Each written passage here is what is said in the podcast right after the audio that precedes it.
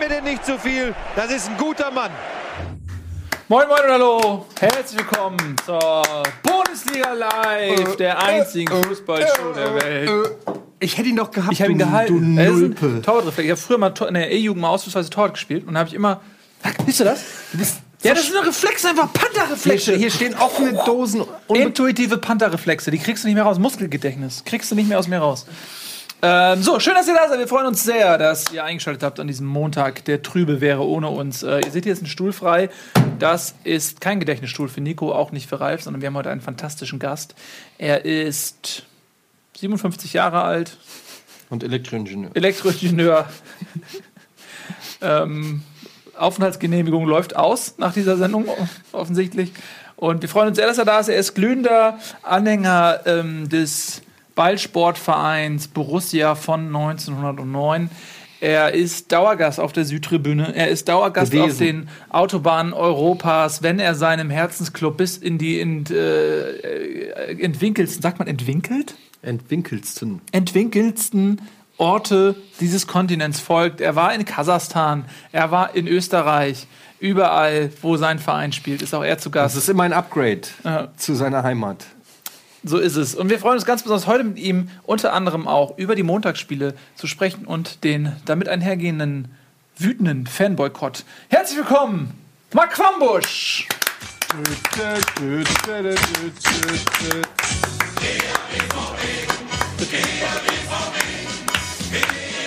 Wie geht's dir?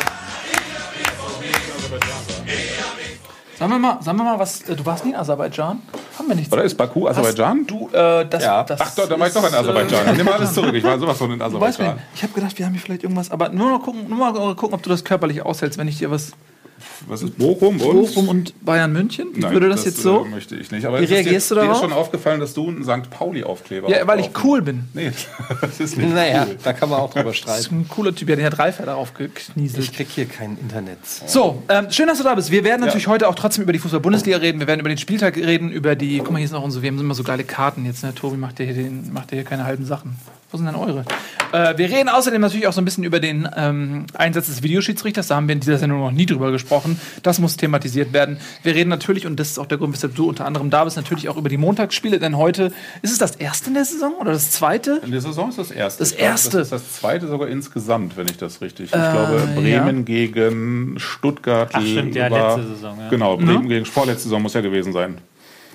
Egal, jedenfalls ist es jetzt äh, eins von diesen äh, vereinbarten, ich glaube, fünf, ne? Bis Fünf zu fünf pro Saison, ja. Ist, ne? Frankfurt nämlich gegen äh, Rasenballsport Leipzig heute Abend. Und eventuell, wenn wir noch ein bisschen Zeit haben, wir auch noch über die Champions League quatschen.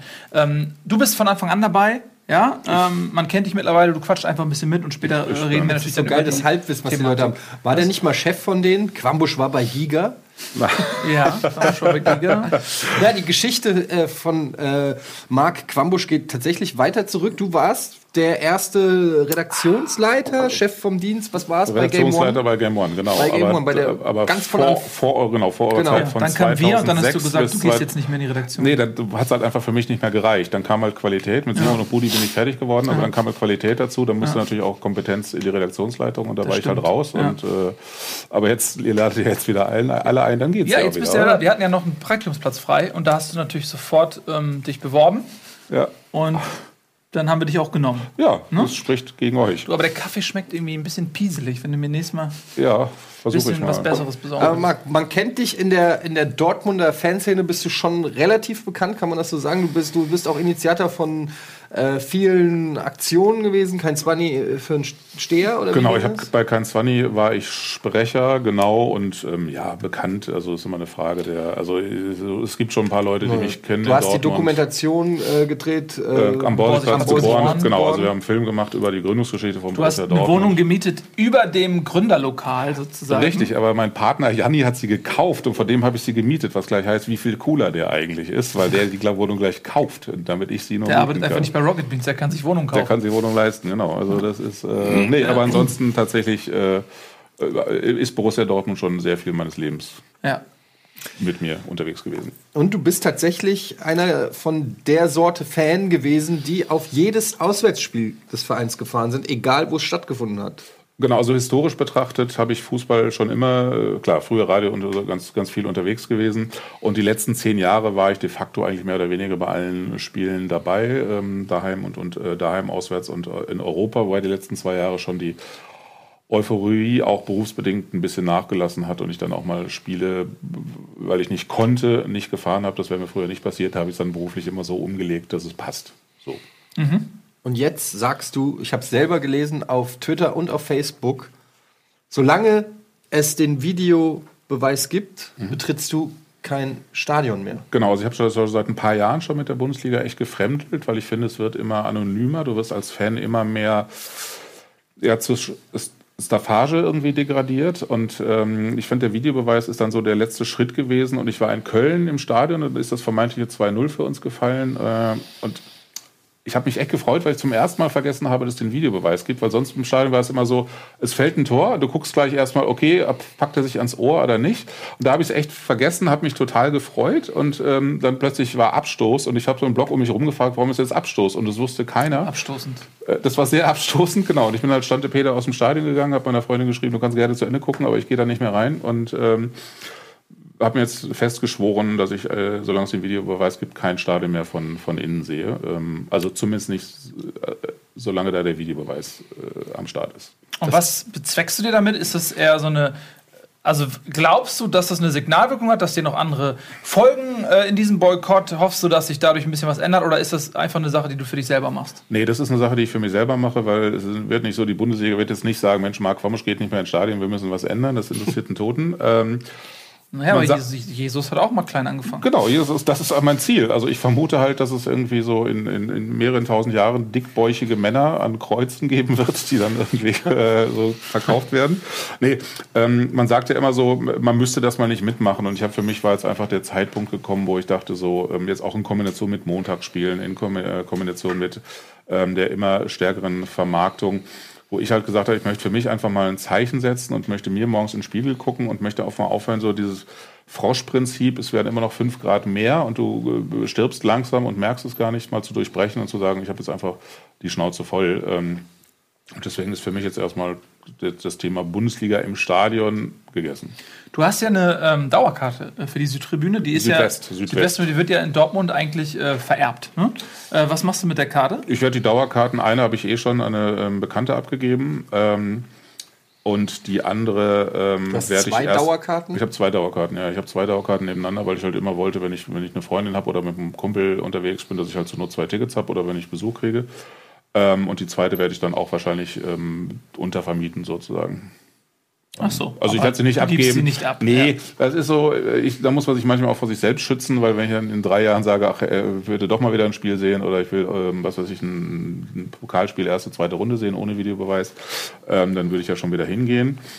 Und ähm, ja, das ist aber, ich meine, wer dich kennt, weiß, dass du ja auch ein, ein, ein Mensch bist, der, äh, ich will nicht sagen, zu Extremen neigt, aber schon auch starke, starke, starke Positionen beziehst. Ich meine, das ist ja auch so eine Sache, wo man also klar, ich verstehe das total, wenn man irgendwie sagt, ich finde das scheiße und, und letztendlich sagt man auch, man muss, muss ja dann auch mal Stellung beziehen, ähnlich wie, weiß ich nicht, wie Vegetarier sagen, ich finde scheiße, was mit Tieren passiert, mhm. deshalb esse ich keine Tierprodukte mehr. Mhm. Ähm, das ist ja dann in einer gewissen Weise auch sehr konsequent.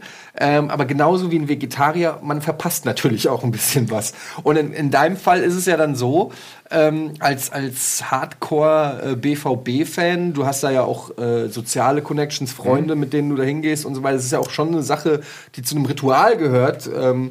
Das stimmt, aber das, da fehlt ja was jetzt in das Stadionerlebnis ist halt nicht mehr dasselbe. Ich kann mir genauso vorstellen, mit meiner Freundin zum Fußball nach Dortmund zu fahren und dann geht sie halt ins Stadion und ich gehe in die Kneipe zum Gucken oder so. Da hätte ich jetzt auch kein Problem, weil das Soziale ist mir tatsächlich inzwischen wichtiger geworden als die Spiele. Ähm Aber ist es denn der Videobeweis an sich? Na, oder ist es ähm, die Tatsache, dass der Fan im Stadion im Prinzip ähm, die Arschkarte hat, weil er am wenigsten Informationen von allen bekommt? Äh, es ist eine Kombination aus beidem. Also A kriegst du am wenigsten ähm, eine ähm, Information und dann B das erste Mal gemerkt, wie richtig schlimm das ist, habe ich bei unserem Hinspiel in Augsburg, wo du im Stadion warst und Ähm, dann waren wir im, dann waren wir, äh, nee, dann war Augsburg an unserem 16er und es war irgendwie so eine unklare Situation und dann war irgendwie Videobeweis und ich dachte, was, da war doch jetzt überhaupt nichts. Und dann pfeift er halt elf Meter für uns von der Spielsituation, die ich glaube drei Minuten vorher irgendwie war, weil es vorher keine Unterbrechung war. Und du bist als Fan einfach ein, du, du, deine Emotionen, also ich gehe halt ins Stadion anders als Tobi, der halt irgendwie Fußball versteht. Ich verstehe von Fußball nichts. Also ich weiß schon grob, dass da elf Leute ne, rumlaufen und so, das ist mir schon alles klar. Aber ich, mir, mir sind jetzt irgendwie die Halbräume, wer die besetzt, relativ egal. Oder ob mit ein oder mit zwei Sechser gespielt wird, das interessiert mich alles nicht. Dafür gehe ich nicht ins Stadion und, und das kann ich auch besser im Fernsehen sehen. Aber ich gehe halt ins, ins Stadion, um Emotionen zu haben. Und der Moment, stell dir mal vor, Köln ist doch das klassische Beispiel. Die schießen ein Tor ähm, und das wird dann durch einen Videobeweis ab, ab, aberkannt. Das, das, heißt, du bist in einer Situation, wo das Absteiger hast eh keine Chance. Du kriegst ein, ein, ein, Tor, das dir dann aberkannt wird. Das heißt, aus deiner Riesenfreude, die du hast, wird es dir erstmal genommen, weil du gucken musst, na gut, hat der Typ trotzdem vielleicht irgendwie die Hand am Ohr und ist jetzt Videobeweis. Und stell dir das jetzt mal vor am 34. Spieltag. Auf der anderen Seite war die Freude ja unberechtigt. Äh, Im besten Fall, weil das Tor ja niemals hätte gegeben werden dürfen. Richtig, aber vorher sind in ja zwei, äh, unberechtigterweise zwei Situationen abgepfiffen worden, die nicht kontrolliert werden konnten, weil wenn er abpfeift und der äh, Stürmer die Bewegung nicht weitermacht, ist es halt, ist es halt aus. Videobeweis schafft halt meiner Meinung nach eine Gerechtigkeit, die du es gibt keine Gerechtigkeit im Fußball. Es gibt halt immer Fehlentscheidungen und so kannst du halt sagen, der Blinde hat es nicht gesehen. Oder jetzt irgendwie das Tor, das äh, wir gegen Gladbach nicht bekommen haben, äh, der drei Meter im Abseits ist und der Linienrichter das nicht sieht. Und ich vermute mal, der hat es einfach laufen lassen, weil er sagte, wenn es eine Fehlentscheidung war, dann werden sie es am Ende schon korrigieren. Das, das Spiel ändert sich halt so. Das unterscheidet es auch mhm. meiner Meinung nach merklich vom Football, weil da machst du einen Spielzug bis zum Ende durch und dann guckst du halt und dann challenge du. Und ähm, im Fußball ist es halt anders. Du hast eine, die Situation ist nicht zu Ende. Du kannst halt, wenn du so drei Minuten spielen. Oder es gibt ja dieses Video auf, aus Holland auch, wo der auch challengen und die Fans freuen sich schon vermeintlich und machen schon so ho, ho, ho. und dann wird ein Elfmeter gepfiffen gegen die.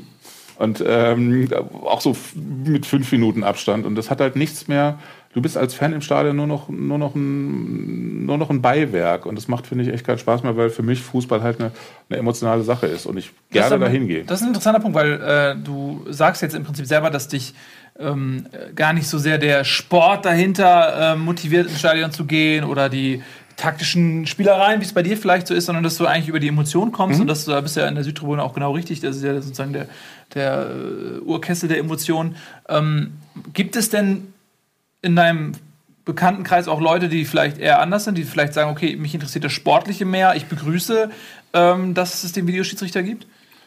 Es, klar, also es gibt natürlich Leute, die ähm, den Videobeweis gut finden. Ich glaube, das trennt sich schon. Die meisten Leute, die ich kenne, ähm, also die eher im Stadion sind und da aktiv sind, finden es nicht so gut ich will jetzt nicht für jeden sprechen, ich finde auch Leute, die es, klar, ich kenne auch Leute, die es gut finden, aber die meisten, die ich jetzt in meiner persönlichen Blase kenne, finden es eigentlich nicht so gut. Ich glaube, das ist halt eher, wenn je weiter du weg bist vom Fußball und wenn du es im Fernsehen siehst, ist es halt nicht so schlimm. Und gerade wenn du es siehst, so bei einer, bei einer Partie, die dir egal ist, wenn du jetzt HSV-Fan bist, ne, HSV ist schlecht, wenn du jetzt, keine Ahnung, ähm, Frankfurt-Fan bist und ist das Spiel irgendwie von, von Köln relativ egal, dann denkst du halt, ja, mal gucken, dann, was der Videobeweis bringt. Aber ja, ich bin, also ich sag mal so, ich finde die Idee, den Fußball gerechter zu machen, finde ich eigentlich sinnvoll. Ähm, klar wird man es nie zu 100 Prozent schaffen, aber ähm, es kann ja auch in, in negat also es kann ja genauso gut sein, Dortmund wäre Meister geworden. Es, oder ich nehme mal ein Beispiel aus Frankfurt. Mhm. Frankfurt äh, wäre Meister geworden, mhm. wenn es einen Videobeweis gegeben hätte, der gezeigt hätte, dass Ralf Weber äh, elfmeterwürdig gefault worden wäre. Mhm. Dann hätten wir jetzt hätten wir eine Meisterschaft so, die wir nicht haben. Mhm. Und das sind halt schon so Sachen, wo man, wo ich mir sage, das sind ja Entscheidungen, die auch mittlerweile um, geht es um sehr viel Geld und die ähm, ja im Zweifelsfall die gesamte Zukunft des Vereins definieren können. Spielt er Champions League, spielt er nicht Champions League, kriegt er 20 Millionen, kriegt er 3 Millionen mhm. oder solche Geschichten. Und in dem Moment, wo es um solche gravierenden Ergebnisse auch gibt, finde ich, ist der Anspruch erstmal zu sagen, wir versuchen ähm, den Sport möglichst gerecht zu machen und den Fehlerquotienten äh, zu minimieren, finde ich erstmal richtig. Dass das jetzt mit dem Videobeweis, so wie es jetzt momentan läuft, mhm zu einer eigentlich fast einer noch größeren Verunsicherung führt, als es davor war. Das hätte ich mir auch nicht erträumen lassen.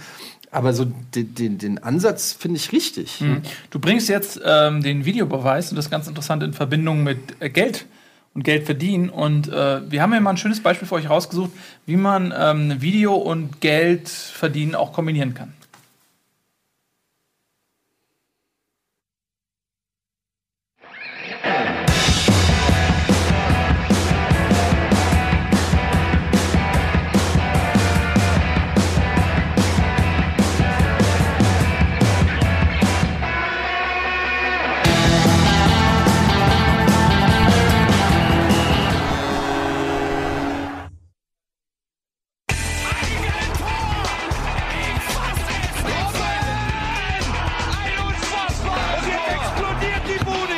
Kritisiert mir denn nicht zu viel. Das ist ein guter Mann.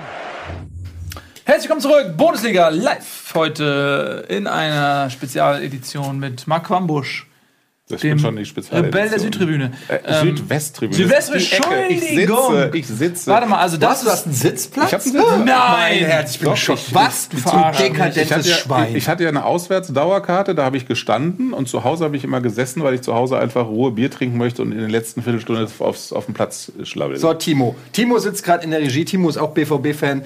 Ein echter BVB-Fan. Würdest du dich, lieber Timo, se setzen oder stellen? Stehen. ja. Finde ich gut. Naja, ich würde mich schon stehen. Ne? Aber ich kann es nachvollziehen, wenn man auswärts steht und dann äh, zu Hause ganz viel Bier trinken möchte.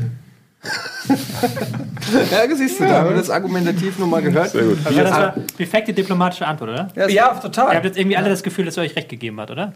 Ja, das hat er gut gemacht. Der- Timo ist aber auch gewohnt, mit äh, narzisstischen ähm, Möchtegern-Moderatoren wie uns zusammenzuarbeiten.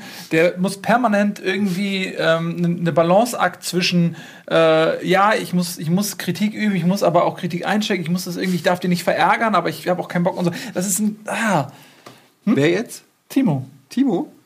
Wieso Kritik einstecken? Ich hab. Hä? Der Timo wurde noch nicht an, wurde noch nicht bislang. Noch, Was noch gibt's nie. denn? An Timo lasse ich nichts rankommen. Nee, ich auch nicht, auch kein Windpocken. So, weiter im Text, So, ja, weiter im Text. Ähm, so, pass auf. Äh, lass uns noch mal ein bisschen über Fußball reden. Ja, Ah, das ist eine gute Idee. Wir Noch sind mal ein bisschen über die. Spieltagsanalyse und wir machen aber so einen weichen Übergang. Wir fangen einfach an mit dem Dortmund-Spiel. Das entscheide ich jetzt. Ich entscheide das. Tu das. Verrückt.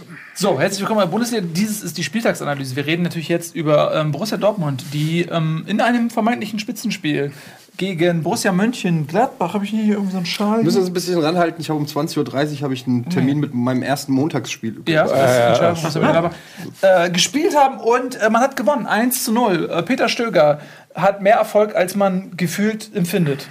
Dazu würde ich direkt gerne mal den Markt fangen, weil Tobi hat hier in den letzten Wochen sehr viel zu, stimmt, ja. zu äh, Stögers Rolle beim BVB ge ähm, gesagt. Auch, dass, es, dass er zwar Stöger als Trainer schätzt, aber findet, dass er nicht zu Dortmund und auch zu der Spielweise von Dortmund, die man von Dortmund gewöhnt ist, passt. Wie sieht das äh, Marc Wambusch? Naja, also das ist schon, wir gewinnen jetzt wieder Spiele. Das finde ich natürlich als Fan erstmal ganz gut. Ähm, aber die Art, wie man es gewinnt, also hätte Birki gestern nicht den, den Sahnetag seines Lebens, glaube ich, gehabt, gehen wir da mit drei Dingern vom Platz. So, ne? Also ich meine, der hat ja wirklich alles, der hat ja wirklich alles gehalten. Ähm, also da muss man jetzt auch genauso wie unter, wie unter Bosch jetzt nicht, also da war unter Bosch war manchmal auch Pech dabei, war jetzt halt auch mal ein Glück dabei. Das ist halt irgendwie, Achtung, drei Euro ins Phrasenschwein. Ähm, manchmal ist auch irgendwie, ähm, Auch mal rein. hast halt, manchmal hast du halt Glück und manchmal hast du halt Pech so und äh, das ist immer auch Spielglück brauchst du halt. Ähm, und ähm, deswegen sollte man es nicht zu hoch hängen, aber am Ende steht natürlich das Ergebnis und das ist gut. Und ich habe mich natürlich gefreut, aber das ist natürlich, war natürlich fußballisch in der zweiten Halbzeit. Ich glaube, Tobi hat es mehrmals auf äh, Twitter ja geschrieben, schon irgendwie, dass er kann nicht glauben, dass der BVB so spielt. Da ist natürlich was dran. Klammer auf, der Rasen macht es einem natürlich, äh, Rasen in Anführungsstrichen, hat es einem gestern natürlich auch nicht leichter gemacht. Ist denn der ne? Rasenballsport im Allgemeinen für dich nicht mehr attraktiv? Ja, Der, der Rasenballsport ist generell. Doch, ich mag gerne Fußball, aber mich hat beim Fußball schon immer am meisten das Spiel interessiert. Also, ähm, Das ist wenigstens mal eine ehrliche Aussage. Ja. du bist ein Emotionsmensch. ich, genau, ich mag und ich gehe gerne, Ja. ich habe Freunde, ich habe überall in Europa Freunde gefunden, die ich gerne sehe. Ich gehe mit denen vorher gerne ein Bier trinken, quatsch mit denen. Und natürlich finde ich auch ein geiles Spiel gut, aber 90 Prozent aller Bundesliga oder generell aller Fußballspiele sind halt eher überragend. 10 Prozent sind dann ganz cool und oder 9 Prozent und dann hast du eins so außer der Reihe, wo du einfach durchdrehst und Du musst halt Glück haben, dass du da mal eins von erwischt. Ja, aber Dortmund ist ja äh, in den letzten Jahren für mich auch immer, ähm, immer schon, ich habe es letztes Mal mit Hulk Hogan verglichen, wenn der ähm, recovert und ihm keine Schläge mehr wehtun können und er dann alles im Grunde Boden stapft. Und ich finde, Dortmund hatte auch immer so eine Form von Momentum, ähm, so Spiele wie gegen Malaga oder so, wo Ja. du einfach, wenn du das Gefühl hast, okay, die, da- das ist wie in einem Film, wie die jetzt hier quasi aufdrehen und nicht mehr aufzuhalten sind. Ähm, ist, das sind ja Emotionen. Mhm. Ja, und das war ja auch immer in Kombination mit der Südtribüne, wo man sich so gegenseitig angestarrt Mhm. hat. Ist das nicht etwas, was jetzt unter Stöger vielleicht ein bisschen fehlt? Total, wobei äh, spannend kann es ja trotzdem sein. Ne? Also dieses, dieses ele- emotionale Moment. Also ich habe mich auch gefreut, dass wir da gewonnen haben. Und natürlich freust du dich auch, wenn du denkst, geil, die, die Gladbacher schaffen einfach nichts ins Tor. Wie die das auch immer schaffen, ist das schon echt äh, herausragend, so viel Bälle zu verhauen. Ähm, das äh, emotional ist halt nicht, nicht das Schlimme da, aber natürlich guckst du halt manchmal auch gerne einfach schöne Pässe an. Und das war halt jetzt äh, in der letzten Zeit bei Borussia jetzt nicht so wirklich, dass du denkst, so, das macht ja richtig Spaß, da diese Angriffszüge sich anzugucken. Ja. Ähm, Tobi, lass uns mal ein bisschen wegkommen von den Emotionen. Es ist so super, dass ihr beide auch wie so Pole voneinander weg äh, sitzt. Und lass uns mal ein bisschen über ähm, die Taktik hinter dem Ergebnis sprechen. Äh, Ma- Marc sagt gerade, Gladbach hat ähm, viele Chancen liegen lassen, hätte das Spiel vielleicht auch 3-1 gewinnen können, dann würde man jetzt anders reden. Äh, was ist da so passiert auf dem Platz? Ja, ähm, der Rasen hat äh, keinen allzu schönen Fußball zugelassen, schon von Beginn weg nicht. Dortmund hat sich so gut es geht am Anfang drüber hinweggesetzt, hat dann noch die Kombination gesucht. Mir haben Reus hat mir wieder sehr gut gefallen, der auch häufig die Seite gewechselt hat, dann mit Schöle kombiniert hat, ähm, der immer besser in Form kommt. Und dann haben sie halt wirklich eigentlich sich drei, vier gute Chancen herausgespielt, wovon dann noch ein bis zwei wirklich im Rasen stecken geblieben sind. Also es war wirklich fast schon ein Skandal, wie schlecht der Rasen war. Ähm, wie sie da rumgerutscht sind. Götze hat die Schuhe gewechselt. Und zweite Halbzeit war halt so eine typische, typische Stöger-Halbzeit.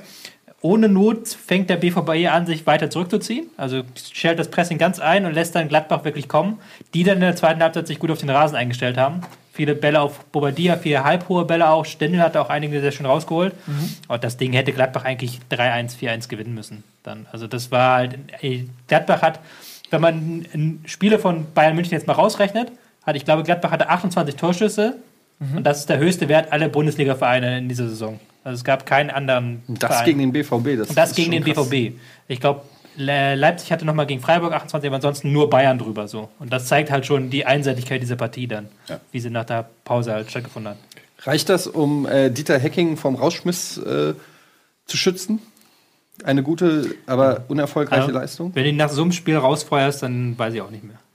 Also, weil, weil du kannst ja, was willst du als Trainer dann noch mehr machen? Also wenn deine Stürmer den Ball nicht reinmachen, dann kannst du als Trainer kannst du nichts machen so gegen. Du hast die Mannschaft perfekt eingestellt und dann in der Pause nochmal gesagt, so Jungs, wir spielen jetzt hier mit, äh, von der Seite mit hohen Bällen zu Bobadilla, der die dann ablegt und wir gucken, dass wir den Rasen so ein bisschen ausgleichen.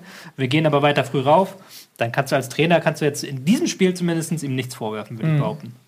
Ja, es ist ja auch äh, jetzt nicht das Spiel, sondern die Anreihung von Niederlagen. Ja, Ähm, und das war jetzt die jüngste, die ja alle ihre Gründe hatten. Und jetzt war halt mal der Grund, die Bälle gehen nicht rein. Ähm, davor waren es andere Gründe.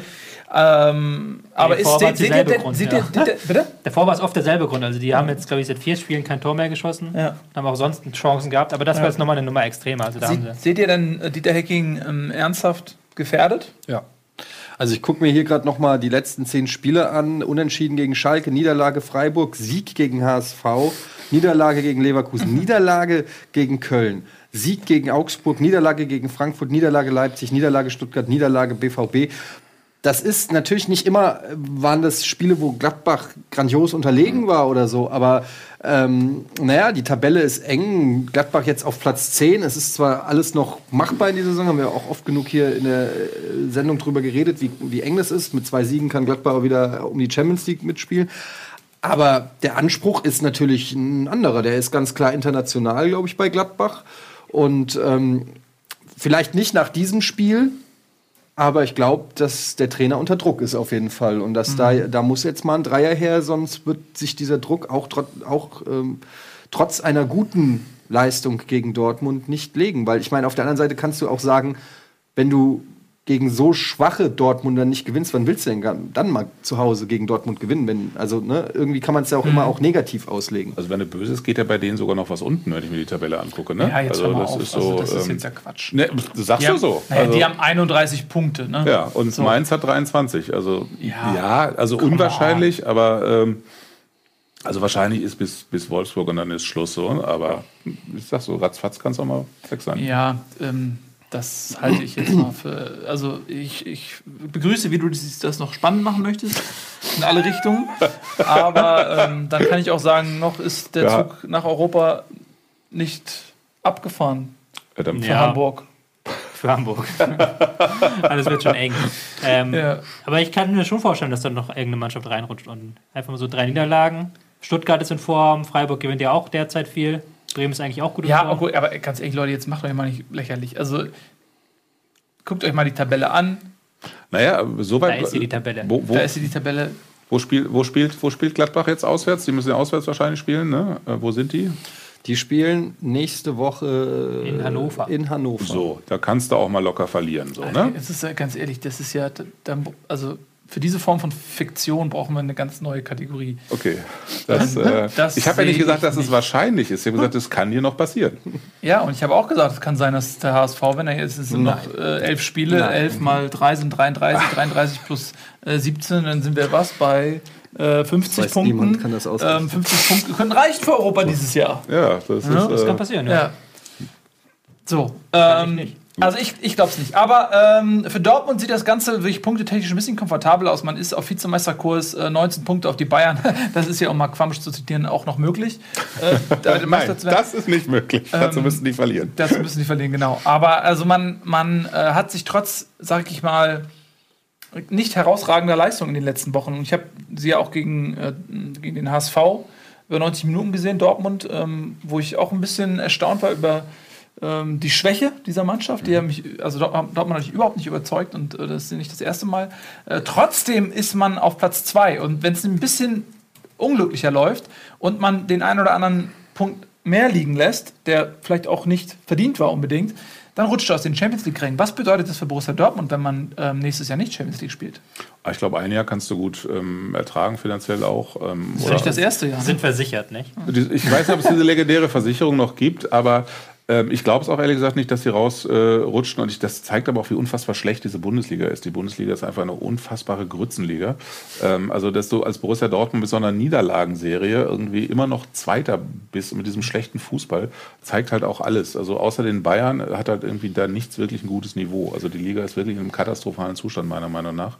Ähm, Oder einfach ziemlich ausgeglichen. Wobei man darf ja auch nicht den Fehler machen, jetzt zu sagen, das, da hat man schon bei Boss so ein bisschen gemacht, ihn zu sehr hoch zu loben, nachdem er dieses genau gegen dieselben Gegner gewonnen hat, gegen die jetzt auch ähm, Stöger gewonnen hat. Die schweren Gegner kommen ja quasi noch. das stimmt auch. Also kommen noch Leipzig, ähm, gegen Bayern müssen Bayern noch, noch. Schalke, Derby ist, glaube ich, auswärts. Derby ist auswärts, genau. Das ist schon, dann wird man schon sehen, wo sie denn Hannover hast du noch Eintracht gut zu Frankfurt, Hause. ja. Oh ja. Ja, also da ist auf jeden Fall noch nicht alles ähm, entschieden. Ne? Also das ist ja auch recht eng beieinander. Frankfurt auf Platz 6. Mal gucken, wenn die heute gewinnen, dann äh, rückt das noch enger zusammen. Noch ganz kurz, ich habe kurz Gänsehaut gekriegt im Herzen. Die Vorstellung, ey, die Vorstellung, wenn ich heute gewinne, oh, Leute, ohne Scheiß, ich komme noch mal hin, dann mache mach ich noch mal einen Stream auf, wo ich mir einen keule. Bitte. ich weiß nicht, ob man das Bitte. sehen möchte. Ich, ich würde den teilen auf meinen Accounts, bitte, dann, wenn du mir rechtzeitig Bescheid sagst. Oh Gott, ey, die Vorstellung alleine. Sorry, Ja, also wir haben beide, also welche Vorstellung meinst du jetzt von den beiden, die du angesprochen hast? beides. Der hängt ja zusammen. Oh, äh, Louis C.K. all over again.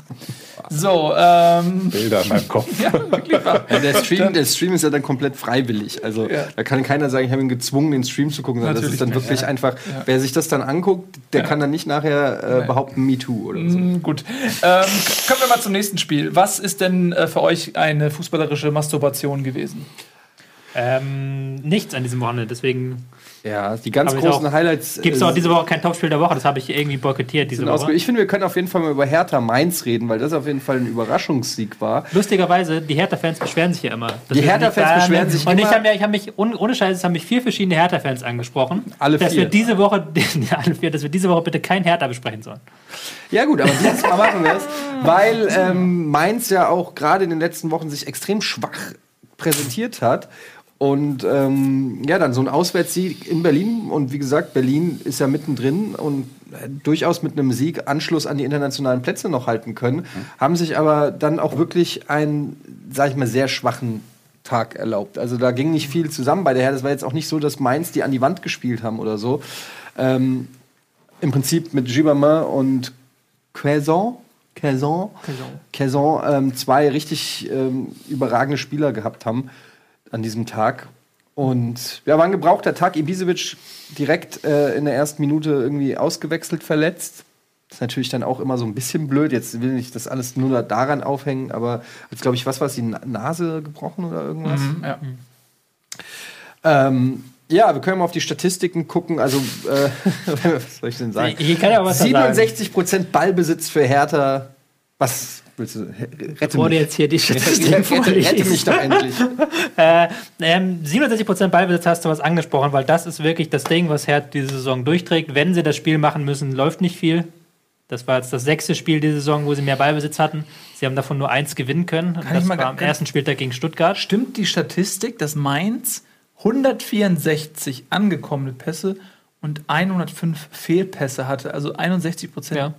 Das stimmt, weil Mainz hat sich halt mit einem 5-3-2 hinten reingestellt und haben aber nur Konter gespielt und haben auch sehr viele lange Bälle geschlagen. Das Geläuf in Berlin ist jetzt auch nicht der beste Rasen. Und die haben halt dann wirklich Kai Son ein paar Mal hinter der Abwehr gefunden, auch weil die Abwehr ein bisschen gepennt hat an diesem Tag. Also das war nicht der stärkste Auftritt. Aber halt wirklich aus dem Mittelfeld heraus ein Spiel aufzuziehen, das fällt der Hertha momentan sehr schwer. Was halt jetzt auch nicht die große äh, was halt passieren kann, wenn du mit Lustenberger und Skelbert im Mittelfeld spielst, die ja nicht gerade für ihre fußballerische Klasse bekannt sind, ist halt schon, wenn du halt schon sagen musst, Arne Meyer, der irgendwie 19 ist oder sowas, Mhm. wenn du sagen musst, so ein 19-Jähriger fehlt dem Spiel als Spielgestalter, dann weißt du schon, was Wobei die- der Junge wo auch ein der liegt. herausragendes Talent ist. Ne? Muss der ist ein herausragendes ja, Talent, klar. Aber ja, ja, klar, aber es ist halt schon sehr viel Last auf so einem 19-jährigen Das, Schulter. würde- sowas würde man in Hamburg nie tun. Das würde man in Hamburg nie tun. Nein. Da geht das mit 17 los. Ja. Ähm, interessant Da ist er auch, viel zu alt für ich finde Statistiken, ne? also ähm, das, die sagen ja schon bei FIFA nichts aus, aber nur eine Abseitsstellung im ganzen Spiel und zwar für Mainz. Das ist auch ungewöhnlich. Sagt das, also wenn ich jetzt einfach nur, ohne das Spiel gesehen zu haben, diese Statistiken sehe und dann denke ich mir, okay, eine Abseitsstellung spricht eher dafür, dass beide Mannschaften sehr defensiv waren. Eigentlich. Also Ja, das würdest du ja auch bei äh, Kontern oder so, wenn, wenn die Ab Abwehr äh, hoch steht, auch häufiger mal Abseitssituationen haben. Er wundert tatsächlich ein bisschen, weil man hätte Kai Son schon ein, zwei Mal öfters in Abseits stellen können. Zeigt halt auch, dass Hertha selbst eher absichern spielt, selbst wenn sie den Ball haben. Du kannst halt tatsächlich, wenn du, also du kannst mit Statistiken relativ viel dann, auch wenn du das Spiel nicht gesehen hast, machen. Zumindest, oder zumindest kannst du dir dann äh, so einen Eindruck, ich gucke nicht alle Spiele über 90 Minuten, sondern manchmal gucke ich halt wirklich nur eine halbe Stunde und dann gucke ich mir die Statistiken rein. So. Und dann gibt es halt so ein paar Sachen. Aber Abseits ist jetzt zum Beispiel nicht die präferierte Statistik. Aber das, was du angesprochen hast mit den Pässen, das sagt ja schon sehr viel. Wenn du halt Ja. mal hast, die eine Mannschaft hat 500 Pässe, die andere Mannschaft 100 Pässe und 100, äh, nochmal 100 Fehlpässe darauf. So. Dann weißt du halt schon, okay, die eine Mannschaft hatte das versucht, das Spiel zu gestalten, die andere hat da sehr riskant nach vorne gespielt. Du kannst halt schon da ein bisschen was rausziehen. Tja. Gut, hätten wir endlich auch mal Hertha umfassend abgeschlossen. Ähm, ja, interessant ist, die, ähm, ist dieses Ergebnis natürlich auch für den Abstiegskampf, wenn wir noch auf die Tabelle gucken können. Denn Mainz, ähm, die jetzt noch den Relegationsplatz innehaben, aber so ein Sieg, das ist natürlich dann auch, ähm, unabhängig jetzt mal vom eigenen Ergebnis, auf jeden Fall ein Downer für Köln und ähm, den HSV. Können wir noch mal die The Tabelle kurz mal reinleuchten? Ähm, dann sehen wir das nämlich. Ähm, hätte Mainz jetzt verloren, wäre zumindest auch für den HSV natürlich noch äh, die Motivation andere, äh, was heißt die Motivation? Das klingt ein bisschen blöd, aber sechs Punkte auf den Relegationsplatz, das ist jetzt also schon nicht wenig. Und gerade Bremen, die ja eigentlich, bei denen jeder sagt, naja, also die spielen eigentlich von der Form her nicht um den Abstieg unbedingt, auch wenn die Punkte das jetzt anders ausdrücken, aber da glaubt keiner so richtig dran. Die haben die Qualität, würde ich mal sagen, um, die- um, die, um die Klasse durchaus ohne Relegationskampf äh, zu bestehen. Und dann hast du halt gerade so vielleicht als HSV oder als Köln-Fan so ein bisschen die Hoffnung gehabt, ja komm, Mainz kann man vielleicht noch kassieren. Aber wenn Mainz jetzt aus diesem Sieg auch noch Selbstvertrauen tankt oder so, dann, ähm, naja, das ist schon jetzt kein un halt- un unwichtiger Sieg gewesen. Mainz hat auch die Konstellation ein bisschen in die Hand gespielt, dass sie halt auf Konter spielen konnten, dass Hertha einen wirklich schlechten Tag und auch die Zweikämpfe nicht angenommen hat, was nicht Hertha-like ist. Also da muss man jetzt auch keinen allgemeinen Trend draus machen, aber es sieht schon schlecht aus für die anderen Teams. Aber der HSV hätte ja auch nicht verlieren müssen, ne? Aber wo du, wo du gerade schon. Wir wollen jetzt HSV oder Werder weitermachen. Ich glaube, wir machen kurz Werder. Das Willst du mich eigentlich veralbern? Ich meine, eine noch bessere Überleitung kann man sich hier überhaupt Ja, nicht geben. ich wollte eigentlich die Werder-Überleitung nehmen, die er angesprochen hat. Da war gar keine Werder-Überleitung. Er hat doch gesagt, Werder ist so formstark. Und da hätte ich jetzt gesagt, nein, Etienne. Hertha hat, äh, Werder hat ziemlich scheiße Gut, gespielt. am Tobi, wenn, Wochenende. das jetzt, wenn, du jetzt wenn du das unbedingt jetzt brauchst, dann mach das doch bitte. Etienne, Ja, du hast ja behauptet, dass Werder in guter Form sei. ja. Aber Werder hat ziemlich scheiße gespielt am Wochenende. Jetzt, ja gut, aber vor diesem Spiel meinte ich ja. Ja, gut, das st- stimmt. Sprechen wir über den HSV. Was? Ähm, Werder gegen Freiburg. Ein Spiel, das, wo es nachher sehr um den Schiedsrichter ging. Also der Schiedsrichter hat sich hier sehr in den Vordergrund gespielt. Ähm, ist wieder auch aber so ein bisschen vielleicht ein klassisches Beispiel, ähm, wo man Kritik am Schiedsrichter auf den Videoassistenten auslagert. So. Ähm, es gab in der ersten Halbzeit eine Szene, die jetzt zu einem Elfmeter geführt hat. Es war ein seichter Elfmeter. Johansson schubst so ein bisschen von hinten, berührt ein bisschen von hinten. Ähm, kann man geben. Dann gab es allerdings in der zweiten Halbzeit eine Szene, die ganz ähnlich war, die eigentlich deckungsgleich war. Kruse wird von hinten so ein bisschen umgeschubst. Da gibt es keinen Elfmeter. Da haben sich die Werder-Fans fürchterlich aufgeregt. Ähm, was einen guten Grund hatte, dieses Spiel hatte praktisch keine Chancen. Dieses Elfmeter, dieser Elfmeter in der 30 Minute hat das Spiel entschieden. Und dann die Tatsache, dass dann in der zweiten Halbzeit der Elfmeter für Werder nicht kam, das wäre auch die einzige Chance von Werder gewesen, dass sie das Spiel drehen, weil Werder halt wirklich aus dem Spiel heraus keine einzige Chance hier ausspielen konnte. Es war halt Und wirklich. direkt danach gab es ja nochmal einen Elfer für Freiburg, muss man der dazu aber sagen. gerechtfertigt war. Ja, aber der das, absolut das tut dann war. natürlich dem Fan trotzdem. Der tut doppelt weh, aber das war dann, der war unstrittig dann der 12 Meter für Freiburg, den dann, ähm, der dann nicht versenkt wurde. Ähm, ja, aber ich fand das jetzt ähm, eine sch- schwache Leistung von Werder, muss ich sagen. Freiburg hat halt auch nicht viel gemacht, haben halt auch gesagt, okay, wir führen jetzt 1-0 durch diesen Elfmeter, wir stellen uns jetzt hinten rein und lassen die mal mal machen. Ähm, aber da hat dann Werder keinen Weg durchgefunden durch dieses Abwehrbollwerk. So, das waren meine fünf Worte zu dem. Du scharst schon mit den Hufen so, so ein bisschen. Nee, ach, überhaupt nicht. Ich meine, was soll ich denn? Ja, jetzt hast du mir den HSV weggenommen. nee, muss ich Gottes Werder. Bremen auch noch Die haben sich mir selbst genommen. Ähm, ja, aber damit bleibt Bremen natürlich auch so ein bisschen im Abschießkampf. Äh, man denkt die ganze Zeit so, die haben damit nichts mehr zu tun. Ich rechne Bremen virtuell schon immer raus aus Ja. dem Kreis der Abstiegskandidaten. Aber wenn die so weiter, also wenn die die Spiele nicht gewinnen am Ende, dann bleiben sie natürlich noch eine Weile da unten mit drin. Ähm, Lustigerweise hat Kohlfeld sowas ganz ähnliches gesagt. Also Kohlfeld hat sich auch, er hat sich immer bitter darüber beschwert, dass seine Spieler zu, zu wenig diesen Abstiegskampf in dem Sinne annehmen, dass sie sich zu sehr, sehr selber loben. Und Ja. der hat auch gar nicht diese Schiedsrichterausrede, ähm, die man durchaus machen kann. Also der Schiri hat da wirklich nicht gut gepfiffen und auch nicht für Werder entschieden. Äh, ich habe noch gar nicht die Szene erwähnt, dass Abrasch eigentlich äh, nach 30 Minuten hätte vom Platz fliegen müssen, nach einer klaren roten Karte meiner Meinung nach. Ähm, aber Kohlfeld hat das nachher nicht gelten lassen, sondern der hat gesagt, Jungs, wir sind da unten nicht raus, wir müssen besser spielen, wir müssen punkten. Wir Ist- können ja. nicht jetzt hier über den Schiedsrichter debattieren. war nicht dann, also wenn wir, wenn wir die Sachen alle ausführen, war jetzt nicht der vor dem zweiten Elfmeter äh, für Freiburg, der verschossen wurde. War das eine Notbremse? Kann man geben, Notbremse auch. Kann man auch rot geben, oder? Kann man auch rot geben, ja. ja. Also, ne, wenn man darüber redet, dann. Kein guter Tag für den Schiedsrichter. Ja, Das ist dann aber auch so ein Ding, wo ich das dann, dann kommt der, reden alle über den Videoassistenten, aber ich finde, da muss halt der Schiri auch einfach besser pfeifen. Also ich So. finde auch beide Elfmeterszenen sind nichts für den Videoschiedsrichter, weil das beide Szenen sind, ähm, die sind auch nicht einfach zu beurteilen, weil da ist ein Körperkontakt, aber es ist fortwährend Körperkontakt. Und ich hatte jetzt bei dem gegebenen Elfmeter eher den Eindruck, dass da noch ein bisschen mehr so ein Schubsen war. Und bei dem anderen hatte ich eher den, den Eindruck, dass es mehr ein Rempeln war und vielleicht waren, waren das, waren das so, wie so, wie so das eine, die eine, so eine Grenzstadt, ja, wo die eine Hälfte ist links und die andere Hälfte ist rechts und ähm, in dem Fall gab es halt für Bremen keinen Elfmeter. Und wenn man aber nur diese Szene ohne den Elfmeter davor sieht, da würden, glaube ich, die wenigsten sagen, ja, okay, ist ein klarer Elfer. Ja, dann ist Ja. auch wieder eine Frage der Linie des Schiedsrichters. Ja, genau. Das, ich verstehe dann schon die Werder-Fans, die sagen, wenn er das eine pfeift, muss er auch das andere pfeifen. Das verstehe ich dann Ich hab- schon. ich aber dann ist es halt wieder keine Videorichtersache. Aber das ist ja nicht, was, ja. wie wäre es denn viel, zum Beispiel, wir haben ja auch oft das Beispiel hier äh, Football und der Challenge und so weiter. Beim Football ist es ja gang und gäbe, dass der Schiri übers Mikrofon ähm, auch für die Zuschauer im Publikum ähm, erklärt, warum es zu welchem äh, Ding kommt. Jetzt keine Rechtfertigung, aber sondern einfach sagt, ja, weiß ich nicht, war ein Foul, deshalb First Down, whatever, sowas. Ne? Und wäre das zum Beispiel auch eine denkbare Herangehensweise in Zukunft, dass die Schiris dann auch, der Hauptschiedsrichter ein Mikrofon hat, wo er dann sagt, ähm, nach Sichtigung des Bildes kein Videobeweis, da der Rempler nicht äh, als Behinderung des Torschusses gewertet wird. Was weiß ich, irgendwie sowas, so drei, zwei, drei Sätze dieses Erklären. Aber wann machst du das? Weil der, wenn keine Elfmeter ist, geht das Spiel ja erstmal weiter. Das heißt, du hast jetzt, keine Ahnung, 1,30, 2 Minuten, 2,30 erstmal. Ja, äh, dann, nur, nur, wenn er dann wenn, er, wenn er das hier macht, dann kann er ja kurz eine Erklärung geben. Also ich weiß nicht, ich fände das irgendwie ganz cool, wenn ein Schiri die Leute, die Menschen, also das zu den Spielern sagt er das ja auch. Er geht ja zum Captain und sagt, hier, pass auf, war nichts oder was auch immer.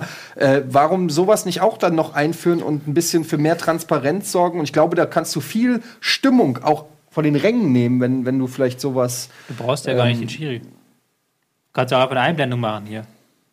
Ja, Videobeweis und dann zeigst du die Szene nochmal auf dem Bildschirm. Das Klar, aber Wollen sie trotzdem, nicht machen. aber genau dann hast du ja das, dann sagt ein Fan vielleicht so, was ist doch genau das gleiche wie das da eben. So, und wenn der Schiri dann aber noch mal zwei, drei Sätze dazu sagt, fände ich persönlich so eigentlich ganz cool.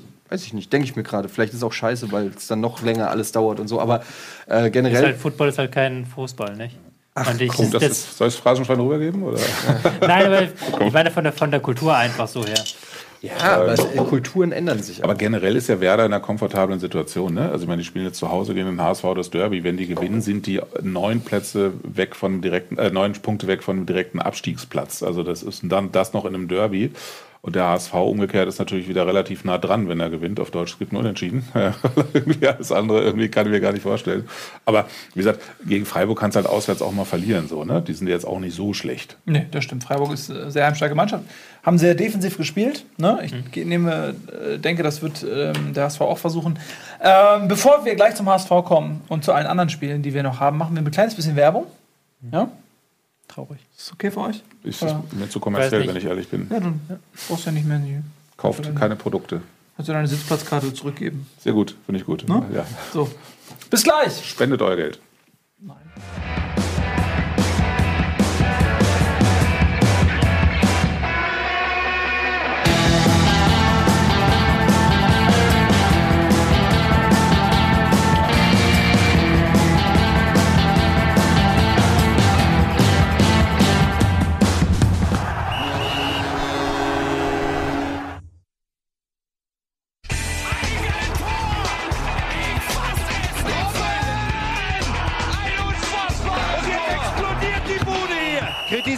nicht zu viel. Das ist ein guter Mann. So, Leute. Da wir ja dank Etienne Gade Auf dem neuesten Stand sein. äh, in der äh, Werbepause einen Hip-Hop-Song anhören mussten, äh, jetzt kurz Zwei. die Ansage, die ich eigentlich in der Werbepause machen wollte. Ähm, machen wir weiter mit dem Spieltag? Aber wir wollten auch noch über Montagsspiele reden, nicht?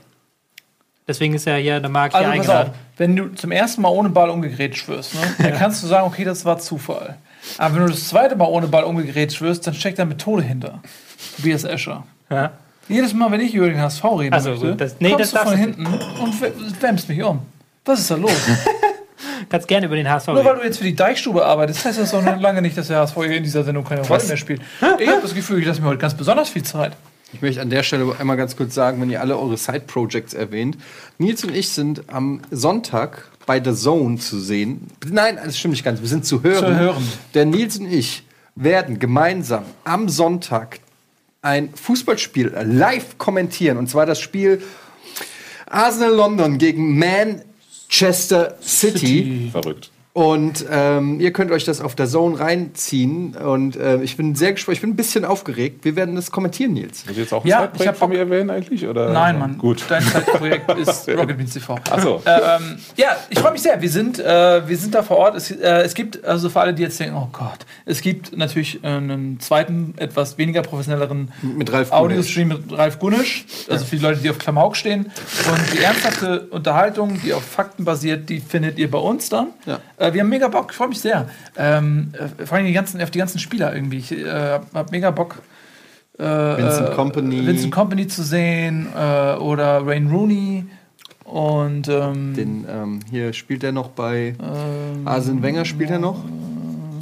ja, der ist, nee, der hat letztes Jahr nach dem Meistertitel mit Man City hat er, ist er zurückgetreten als Greenkeeper. So, wir hören jetzt auf mit dem Scheiß. Aber wir freuen uns mega drauf am Sonntag äh, Nachmittag bei äh, The Zone, Manchester City gegen Arsenal, das Liga-Cup-Finale. Und ähm, wir machen jetzt weiter mit dem Hamburger SV. Will irgendjemand mich noch daran Ja, hindern? komm, mach Will mich jemand daran hindern So. noch? Oder ähm, äh, ich habe das Spiel nicht gesehen. Ich habe es gesehen. Ich habe es in der Konferenz gesehen und habe dann wieder umgeschaltet. Und hab, ge- ich finde es auch sehr schade, dass der HSV, also schade irgendwie wundert, es, dass der HSV nicht nochmal einen Punkt geholt hat, weil die waren so schlecht am Ende, die Leverkusener, die haben das Spiel komplett weggeschenkt und der HSV war leider wieder zu dumm. Also, ähm, ich habe das Spiel ein bisschen gesehen. Wir haben ja, wir haben ja G8-Gipfel gehabt und ich habe es nebenbei laufen lassen. Ähm, habe ein bisschen was gesehen, aber natürlich nicht alles in, in voller Aufmerksamkeit. Aber ähm, letztendlich kann man auch über das Spiel gar nicht so viel reden, weil es ja eh immer das Gleiche ist. Der HSV spielerisch limitiert, sie versuchen es, äh, sie sind bemüht Und ähm, es ist immer nur die Frage, äh, klappt da jetzt irgendwas oder klappt es nicht, dass man äh, spielerisch keine großartige Lösung findet. Das ist jetzt ja keine neue Erkenntnis. Ähm, Leverkusen ist natürlich äh, ein, zwei Nummern zu groß für, also qualitativ einfach für den HSV. Da muss man auch hoffen, dass ähm, da mal ein bisschen was schief läuft, dass Leverkusen irgendwie einen schlechten Tag erwischt. Und am Ende braucht man dann auch ein bisschen Glück. Man hat 2-0 zurückgelegen, man ist äh, hm, was, was? Sie hatten ja einen schlechten Tag, Leverkusen. Ja, gut, aber es muss ein sehr schlechter Tag sein. Ähm, und äh, der HSV ist wieder Mit acht angekommen. Spielern Ja? anreisen. Nach äh, Rückstand, zwei Rückstand, irgendwie das 2-1 gemacht, hat das ist das, was man vielleicht irgendwie positiv sehen kann. Man ist nicht zusammengebrochen. Also es gab auch schon Momente, wo man in so einer äh, Situation vielleicht total zusammenbricht. In dem Moment äh, ist man noch zurückgekommen und hatte dann auch kurz vor Schluss äh, eine Riesenchance in Person von Bobby Wood, ähm, die aber auch bezeichnet ist für den Zustand von Bobby Wood. Ähm, der ist für mich irgendwie so ein bisschen wie Axel Schulz bei seinem Comeback, so in der ersten Runde, wo er merkt, das war eine scheiß Idee. So ist es der mentale Zustand von, von Bobby Wood gerade, der ähm, äh, das Tor einfach nicht trifft. Die komplette Ecke ist, ist frei, der Torwart bewegt sich nach links und er schießt ihn vorbei. Sonst, ich glaube, ein Stürmer mit einem gewissen Selbstverständnis Tore zu schießen, der, ähm, wieso machst du jetzt das auch? Und nervst mich mit Nippeln. Ähm, der, äh, der macht ihn rein. Ähm, und ja, ich, ich habe auch geguckt, ob er zurückgetreten ist. Habe ich aber noch nichts. nichts äh, Ich habe gehört, dass äh, Martin Schmidt gefeuert ja, das habe ich auch. So. Aber Kicker hat noch nichts geschrieben. Genau, also. Ach doch, tatsächlich. Martin Schmidt ist in Wolfsburg nach der unerwarteten Niederlage in München zurückgetreten. Ähm, okay, da können wir gleich nochmal drüber reden. Ähm, äh, genau, also es wird jetzt ganz, ganz schwer für den HSV. Nächste Woche geht's nach Bremen. Ähm, wenn man das verliert bei, zeitgleich, bei zeitgleichem Sieg von Mainz, dann sind es neun Punkte. Da muss man auch mal realistisch bleiben, das wird dieser Verein nicht mehr aufholen. Also ich äh, Da bist schon, das ist ein bisschen traurig. Wie, Nein, aber ich, wenig traurig auf, du ich würde mich gerne hinsetzen, wie er die letzte Woche, und sagen so, ey, Leute, wir sind noch nie abgestiegen, fickt euch alle, eure dummen Sprüche prallen ab an der Uhr, die ewig tickt und bla. Aber ähm, so ist es leider nicht. Das wäre einfach nicht authentisch, weil, weil ähm, es keinen Grund dafür gibt. Also der HSV ist halt irgendwie echt wie so ein Typ, der so an der Klippe hängt seit vier Jahren und, und irgendwie nicht runtergefallen ist. Und jetzt hängt er aber wirklich nur noch mit dem linken Arm und er ist halt auch aber nie hochgekommen. Ne? Er hängt da so und er hat sich nie hochziehen können und von der Klippe weglaufen können, sondern er hängt da die ganze Zeit. Und jetzt geht ihm die Kraft aus und folgerichtig wird er dieses Jahr plumpsen. Du kannst und, ja nicht mal vorwerfen, dass sie nicht kämpfen, nicht? Nein, Das, ja- sie haben am Wochenende wieder nicht aufgesteckt Ja, nach das- dem 0-2. ja, das sagte haben ich. dann nur Ja. hinten gestanden natürlich vorher, spielerisch überhaupt nicht zustande bekommen, aber das sagen wir die ganze Saison. exakt. Nach dem 0-2 nochmal richtig aufgesteckt und dann nochmal mitgenommen. Aber dann auch nur wieder über Kampf, nur über lange Bälle reingekommen. Ja. Ich glaube übrigens, wenn der HSV absteigt, kommt er so schnell nicht wieder. Dieser Verein ist in so einem schlimmen Zustand, dass die, glaube ich, nicht. Man sagt ja immer so schön, man muss ihn in der zweiten Liga, um sich zu erneuern, was totaler Quatsch ist, weil Quatsch, du, ja. du hast einfach weniger Geld und beschissenere Gegner und schlechtere Spieltage. Du hast Also- weniger Geld vor allen Dingen. Die haben ja jetzt gerade. Ja, das Du- stimmt. Du kannst ja nicht ich mehr aufstellen. nicht- Ich, ja, aber ich stimme da nicht ganz zu, weil. Du Ähm, verlierst Geld. ja, du verlierst Geld, aber was hat das viele Geld dem HSV gebracht? Auch nichts. Aber das Ding äh, du ist- kannst äh, vielleicht, vielleicht bist du durch weniger Geld auch gezwungen, einfach andere Märkte vielleicht anzusprechen, andere Spielertypen anzusprechen. Und das ist vielleicht Den doch. Ich, chinesischen Markt. Ja, du lachst. Ich meine das ernst. Ja, ähm, andere Vereine haben auch, du- dadurch, dass sie in die zweite Liga gegangen sind, konnten sie eben nicht mehr die André Hahns und die, weiß ich nicht, die teuren Brasilianer holen, sondern müssen sich vielleicht talentierte Zweitligaspieler holen oder so, die eben dann nicht so teuer sind. Und das kann dann nach hinten raus vielleicht dann doch ein Segen sein. Wenn der HSV jetzt wieder Geld hat, dann holen sie sich doch eh wieder irgendeinen aussortierten Superstar, der es vielleicht nicht bringt.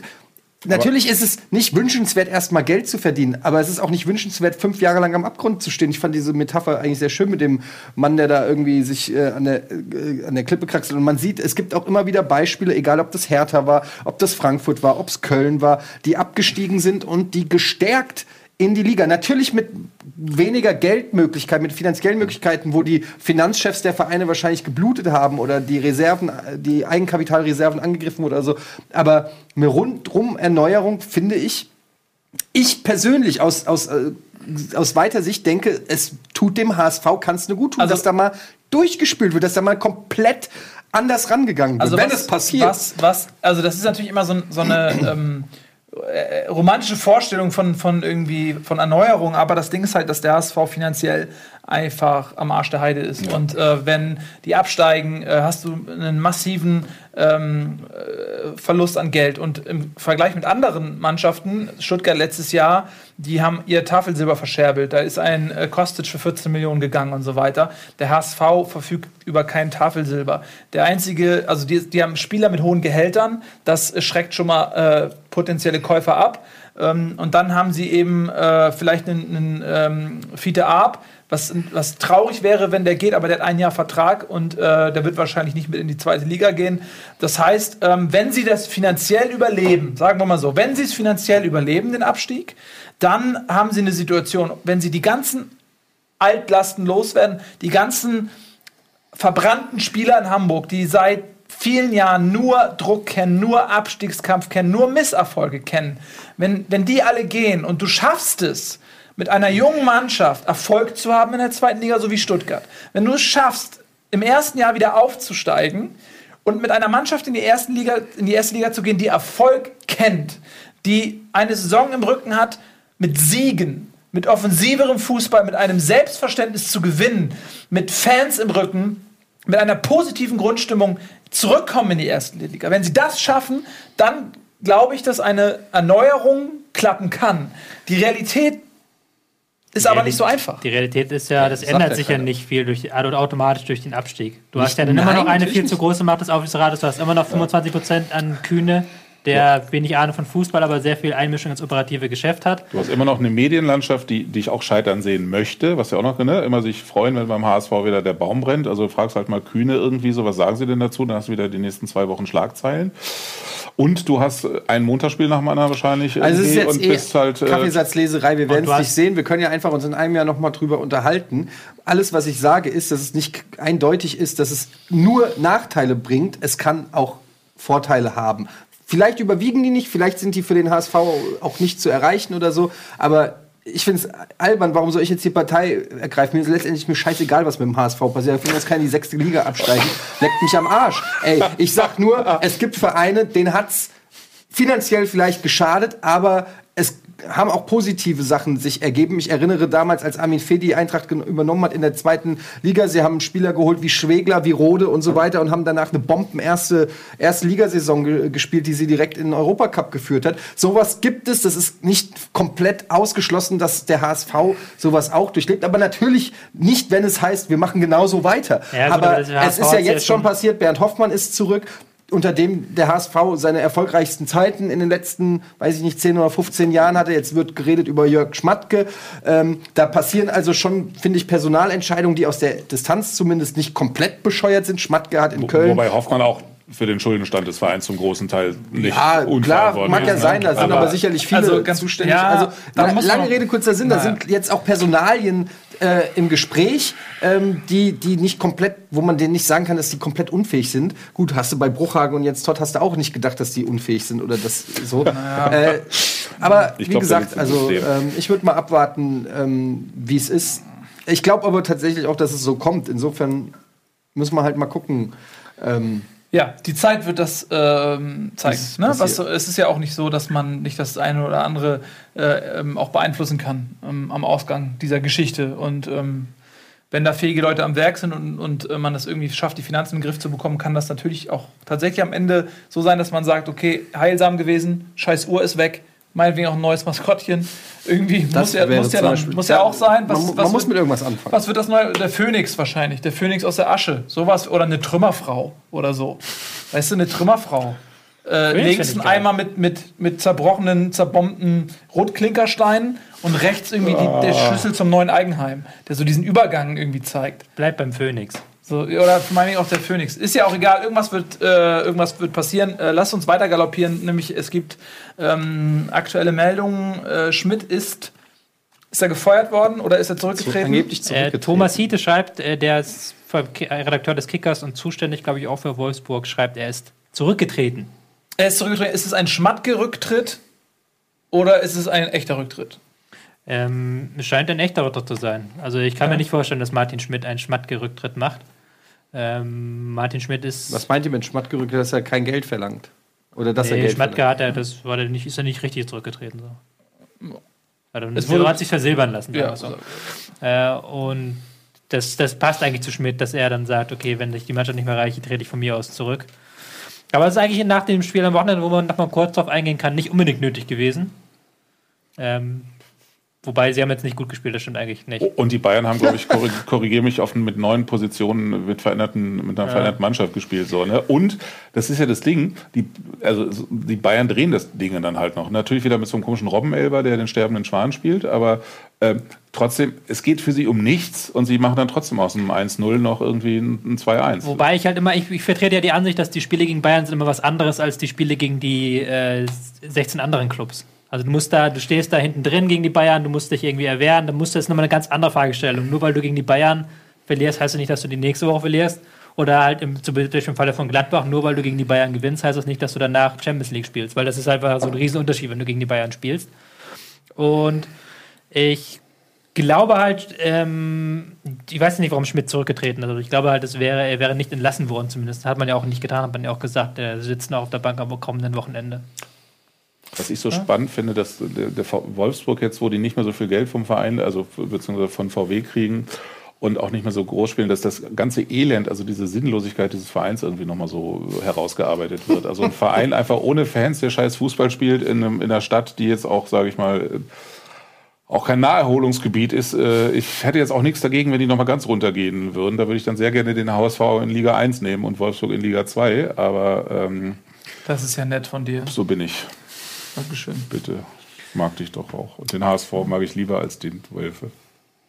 Okay, gut. ich glaub, das ist. Über das Spiel selbst muss man nicht mehr viel verlieren. Also Ja. das war halt wieder ein Beweis meiner These, die ich letzte Woche ja gesagt habe, dass die Liga es den Bayern nicht so einfach macht. Also Wolfsburg hat sich zwar lange hinten reingestellt, aber haben halt wirklich gekämpft auch um den Punkt. Übrigens, Wolfsburg hat, wenn ich das richtig sehe, diese Saison 67 Millionen ausgegeben. Okay. super. Also nur, äh, Ja, mal, um das, das, ist, auch. das ist aber ein bisschen unfair, weil sie halt minus 30 Millionen. Weil sie halt das gemacht haben, was äh, HSV gerne gemacht hätte. Die haben ja viele teure Spieler auch, die viel Geld gekostet haben, aus dem Kader rausge. Na gut, sie haben Einnahmen 39 Millionen, Ausgaben 67, also Ja. minus 28 Aber die haben Millionen. Gustavo zum Beispiel losgeworden, der ein Großverdiener war. Also die, die, das Gehaltsgefüge ist jetzt ein anderes. Das ist ja immer nur die halbe Wahrheit, diese ähm, Plus-Minus-Zahlen, die auf transfermarkt.de stehen. Ja, hat der Gomez, ob der so viel weniger verdient hat, weiß ich nicht. Aber Das ist schon wieder weg. Schwer für der Reiz. Gut. Aber äh, man kann sich trotzdem einig sein, dass Wolfsburg ähm, unterperformt und zwar extrem. Äh, ist das denn jetzt eine Lösung? Also würdest du sagen, dass ähm, Schmidt jetzt auch vielleicht im Vergleich mit seinen Vorgängern auch unterperformt hat, so wie der gesamte Club? Oder ist da einfach nicht mehr drin? Ähm, ich bin ja sowieso von Anfang an kein so ein Riesenanhänger von Schmidt in Wolfsburg gewesen, weil der halt sehr stark über sein, das Emotionale kommt auch, aber auch über das, das, ähm, diese Kompaktheit im Spiel gegen den Ball, die du halt mit viel Leidenschaft ausführen musst, wo du halt wirklich ähm, im Mittelfeld aufgehen, auf den Ball sofort kontern, schnelles Umschaltspiel. Das ist halt so ein Spielstil, den er halt auch mit seiner ganzen, seinem ganzen Wesen verkörpert. Und ich will jetzt nicht in dieses Klischee mit reingehen, aber versuche es so umzuformulieren, aber Wolfsburg ist nicht der leidenschaftlichste Club Deutschlands. ich bin ja immer diplomatisch.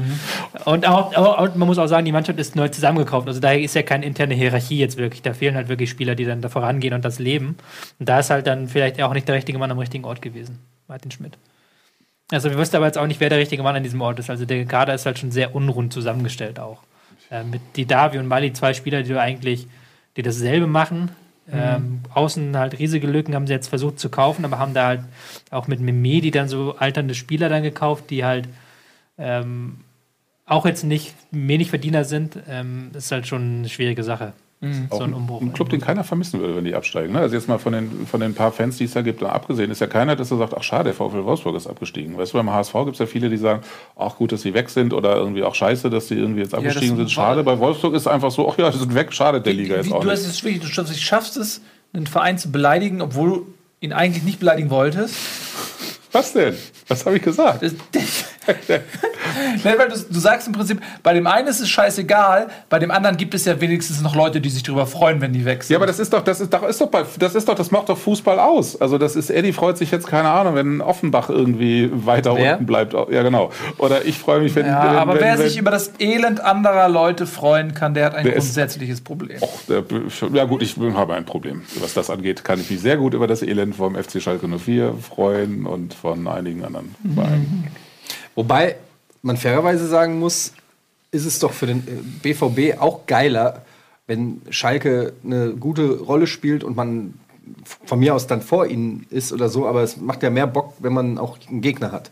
Ja, aber ich. ich Also wenn Schalke, jetzt- würdest du es würdest wirklich gut finden, wenn Schalke in der zweiten Liga wäre und es keine Also ich Derbys bin ja alt genug, um Schalke noch in der zweiten Liga erlebt zu haben und mir hat da nichts gefehlt. Also, Echt? Nee, echt nicht. Also ähm, ich, es gibt zwei Sorten. Es gibt die einen, die sagen, ah, ich brauche das Derby und so. Und von mir aus, die können sich morgen auflösen. Ich würde die nicht vermissen. Also das ist... Äh, aber wie gesagt, ich, ich verstehe auch alles andere. Ich verstehe jeden, der sagt, ah, ich mag die Derbys, aber Derbys sind halt einfach auch für mich keine schönen Spiele mehr. Ähm, weil ich Derbys auch einfach... Äh, Ich weiß nicht, Tobi hat die mir in die Hand gedrückt, ich gebe sie einfach weiter. Hier kriegt man schöne Geschenke, weil es ist einfach, ich habe mir Willst du das jetzt soll ich damit tun? Oder wollen Sie weiterreichen? Das ist dieser Blumenstrauß, den Gottschalk immer am Ende von Wetten das. Professionell halte ich, dass du mir eine aufmachst. Danke. Ach so. Ja, was weiß denn Sag das doch. Mach doch mal bitte auf. Du hättest mir einfach zwei Flaschen nicht gemacht. wollte das professionell so im Hintergrund machen, während wir nicht auf der Kamera sind. So während, Ma während Marc redet und die Kamera auf ihn ist, wollte ich das einfach hin hier irgendwas Du hast, professionell. ich dachte ernsthaft, du hast dir Sorgen gemacht, dass Nils und Marc ein bisschen durch, äh, äh, Durst haben. Gib, gib den beiden doch mal, die reden so viel hier. Gib doch mal. Oh Gott, was will er denn? Entschuldigung. Ah. Da wir gerade bei Schalke waren, können wir doch gleich da die Überleitung nutzen Lass es doch mal machen. und den FC Schalke 04 beleuchten in einem spannenden Spiel gegen die TSG aus Hoffenheim. Ja, das war doch tatsächlich mal ein Spitzenspiel.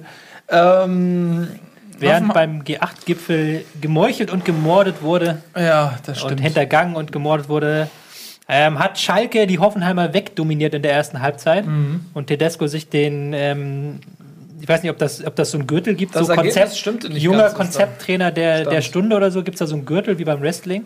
Ja, also wenn es einen gäbe, dann hätte Nagelsmann ihn während des Spiels so an Tedesco weitergeben müssen. So. Ja.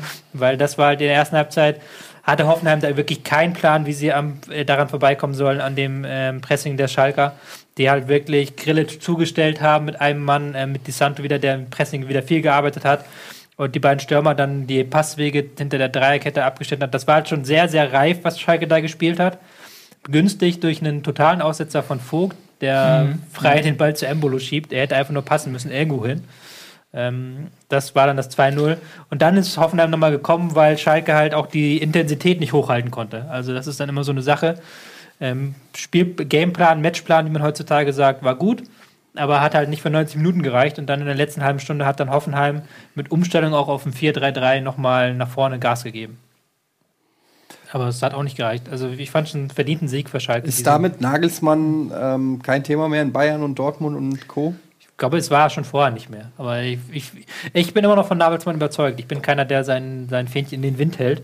Aber Hoffenheim hat halt auch keinen so genialen Kader. Das ist es. Ja. Also Das das, darf man auch nicht vergessen. Man muss die, man muss die Leistung auch immer am Personal ähm, festmachen. Und äh, äh, nochmal, auch wenn wir es oft gesagt haben, aber Hoffenheim hat vor der Saison äh, mit Wagner äh, oder in der Saison mit Wagner und äh, vor der Saison mit Rudi und Süle drei absolute Leistungsträger verloren, die jetzt auch nicht überragend, ähm, sag ich mal, besetzt worden sind auch vom Transfermarkt Nee. her. Und äh, da, also Ich glaube, die Entwicklung ist sogar gut für ihn, dass er mal aus dieser Hype-Wolke so ein bisschen runterstößt und einfach merkt, alles klar, ich bin auch nicht unverletzlich. Ich glaube, für die Entwicklung von, von Nagelsmann ist es total wichtig, dass er jetzt einfach auch auch mal mal. Gegenwind bekommt. Ja, einfach, weil das, du kannst ja auch nur als Trainer, musst ja auch in der Lage sein, aus einer Krise rauszukommen. Ja. Dazu musst du aber auch mal eine haben. Und ich glaube, so in der Saison ist jetzt erstmal echt für den schwierig. Und da eine Lösung zu finden, glaube ich, ist, bringt dich als Trainer auch weiter. Ich glaube auch, er hat sich keinen Gefallen mit diesen Bayern-Aussagen gemacht. Ähm, Ja. Habe auch schon ähm, aus der Mannschaft, beziehungsweise von Journalisten gehört, dass das in der Mannschaft nicht gut angekommen ist. Was ich auch, wenn man Fußballspieler ein bisschen kennt, dann weiß man auch, dass das sowas nicht gut ankommt. Das sind eitle Genossen. Und wenn dann der Ja. Trainer quasi sagt, er will zu Bayern, dann kommt das bei denen nicht gut an. Aber ich glaube auch, aus solchen Geschichten lernt er. Und ich glaube auch, er macht jetzt auch die richtigen Dinge in der Krise. Es ist jetzt nicht so, dass er Aktionismus betreibt, sondern halt jetzt versucht, wieder einfachere Dinge zu machen, dass er halt dann auch eine andere Facette kennenlernt. Und ich, aber ich glaube halt auch, dass Hoffenheim hat jetzt auch gegen Schalke nicht komplett unterirdisch gespielt. So, wenn du dann den, den Vogtfehler nicht hast, es steht 1 zu 0 zur Pause und dann die, Halbzeit, die Leistung aus der zweiten Halbzeit dann für einen Unentschieden noch gereicht hätte. Also Und der Typ ist ja super jung. Wie alt ist der? 30 jetzt? Oder? Ja, das ist 30. Also ich meine, ich mein, wenn, wenn du überlegst, du bist 31 und hast so einen Mörderdruck und bist in der Bundesliga verantwortlich, dann machst du halt einfach auch Fehler. Und ich glaube, da, ja. da wirst du halt einfach gestärkt rauskommen. Ja, der lernt auch, auch gerade, was die Öffentlichkeitsarbeit angeht. Also das ist, ähm, der, der wird ja auch ständig irgendwas gefragt, ne? Und ich weiß gar nicht mehr genau, wie das, wie das war, aber wenn, ich glaube, er wurde auf der Pressekonferenz irgendwie gefragt, wenn, wenn sie jetzt für Bayern München trainieren und dann hat er irgendwie gesagt, ja, dann wäre ich noch glücklicher oder sowas. Was ja natürlich erstmal grundehrlich ist, aber äh, nicht clever. Ja, das war nicht ganz so. Er war schon in einem Setup mit, mit Matthias Sammer, klares Interview gekennzeichnet, wo sie dann relativ lange auch über Bayern gespielt haben und er dann schon gesagt hat, das ist schon sein Traum, in München zu arbeiten. ja, das ist grundehrlich. Ähm, Ne, das stimmt schon. aber, es ist natürlich, es ist nicht smart unbedingt, ne? Aber ähm, sowas nehmen Spieler trotzdem auf. Ja, sowas nehmen Spieler auf, aber sowas, sowas nehmen alle auf und äh, äh, überlegen sich dann auch hinterher, was sie sagen. Es ändert nichts am Ergebnis. Ja, also Julian Nagelsmann würde ni- nicht mehr sagen, er möchte gern zu Bayern, aber er würde es immer noch so empfinden. Und es äh, sorgt aber nicht dafür, dass die am Fußballzirkus beteiligten Personen in Zukunft mehr Mut zur Ehrlichkeit haben. Das stimmt. Und auch, ich man muss aber auch fairlich, fairerweise sagen, wer, der in Hoffenheim arbeitet, sagt denn, also, das ist mein Traum. Ich meine, also keiner der Spieler, ke- wahrscheinlich nicht mal einer der Funktionäre, wahrscheinlich würde auch Hopp äh, sagen, ich wäre auch lieber gern woanders. Aber er ist halt nun mal da. Also es ist halt jetzt auch Hoffenheim und Ja. es kann ja eigentlich nicht das Ziel für jemanden sein, der ähm, Ehrgeiz im Leben äh, hat, ähm, dass Hoffenheim das Ziel ist. Also insofern finde ich, darf man es auch nicht zu hoch hängen. Ich meine, der Junge ist, wir haben es gesagt, 31. Das, der ist acht Jahre, der, der wäre in der Schule acht Klassen unter mir gewesen. Ich wäre einfach hingegangen, hätte ihm den Fußball weggenommen und hätte selber mit ihm gespielt. Er hätte nichts machen können. Soll ich dir was noch für Er trauriger hätte dir das beibringen können. Wie lange warst du denn auf der Schule? Wow. Schnell und gut. Eddie war mit 38 noch in der Schule? Das macht mir Angst. Naja, mit 30. Was? Ich bin noch jünger als Nagelsmann. Aber dir hätte ich den Ball niemals weggenommen. Aber ich bin ja der Chef der Sendung. Also, Und du arbeitest für mich. Oh, jetzt hier. Jetzt, Jetzt gehe ich aber hier von links und rechts. Lass uns lieber schnell weitermachen mit der Partie. Was hatten wir noch nicht? Augsburg-Stuttgart können wir mal reden. Denn auch hier, ähnlich wie bei Mainz, hat äh, Stuttgart mit einem Auswärtssieg ähm, ein bisschen sich Luft verschafft im Abstiegskampf. Wichtiger Sieg. Ähm, und äh, auch wichtig für die Eintracht, ähm, dass Augsburg hier nichts geholt hat. Denn man will ja den Abstand zu den nicht internationalen Plätzen weiter ausbauen. Mehr kann ich zum Spiel nicht sagen. Auch zu Korkut äh, kann man, also Korkut, total kritisch gesehen noch vor ein paar Wochen. Wir hatten hier einen Fanbeauftragten auch in der Sendung, der auch dann gesagt hat, der fand die Entscheidung richtig so. Und dann gab es auch auf Twitter so ein bisschen Kritik von Fans, die dann gesagt haben, Mensch, weil Hannes Wolf sehr beliebt war unter den Fans, wie, wie kannst du Korkut verteidigen? Und jetzt zeigt sich doch, dass das nicht, zumindest kurzfristig, nicht die schlechteste Entscheidung war. Korkut hat, äh, macht nichts Spannendes im Endeffekt. Ist eine ganz simple Reduktion des Spielstils auf Konterspiel, auf 4-4-2 mit zwei Stürmern, mit zwei echten Stürmern vorne drin. Mit einem Gomez, der mehr Freiheiten bekommt, der sich auch mal zurückfallen lassen darf, der eigentlich machen darf, was er möchte quasi. Und das funktioniert aber. Das, Kiffen, das, Saufen, Party. Kiffens auf dem Party. Das funktioniert dann auch. Und wenn du dann nach Augsburg fährst, plötzlich als Stuttgart, als Außenseiter und Augsburg muss das Spiel machen, dann ist das eine verkehrte Welt und dann hast du mit diesem Konterstil auch sehr viel Erfolg als Stuttgart. Ist natürlich immer die Frage, wie langfristig ist da was bei Korkut langfristig vor, funktioniert das langfristig, aber kurzfristig hat das dem Verein mehr als gut getan und ich fand, das war auch ein verdienter Sieg gegen Augsburg. Ja, und äh, ja, du hast gesagt, immens wichtig für Stuttgart, wenn man es äh, tabellarisch betrachtet. Die Patrone Korkut musste zünden und deswegen waren, glaube ich, die ersten Spiele unfassbar wichtig äh, für Stuttgart, weil äh, Korkut mit äh, einer ganz negativen Grundstimmung angefangen hat. Er wurde ähm, nicht nur von außen belächelt, sondern eben auch von vielen VfB-Fans irgendwie als schlechte Entscheidung und als irgendwie, also die haben so ein richtiges Mini-Tekel in ihm gesehen, so ja, alles klar, das war's für uns.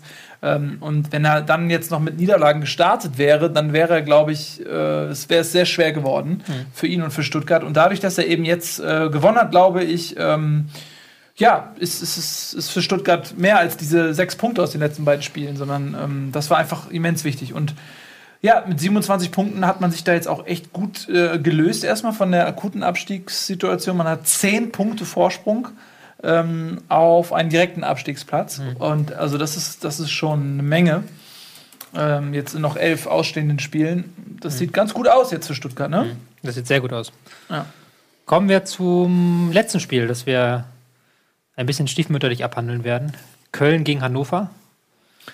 Wir haben ja eigentlich schon am Anfang sehr viel über den Videobeweis geredet Ja. und, dieses, und auch über das Spiel tatsächlich. Du hast ja schon angesprochen ganz am Anfang, wie du die Szene gesehen hast. Und so viel mehr hat dieses Spiel jetzt auch nicht hergegeben. Also Köln zeitweise zu passiv nach der frühen Führung. Das hat dann Hannover so ein bisschen eingeladen, die dann wirklich schön Druck gemacht haben. Debut finde ich wieder, fand ich wieder klasse.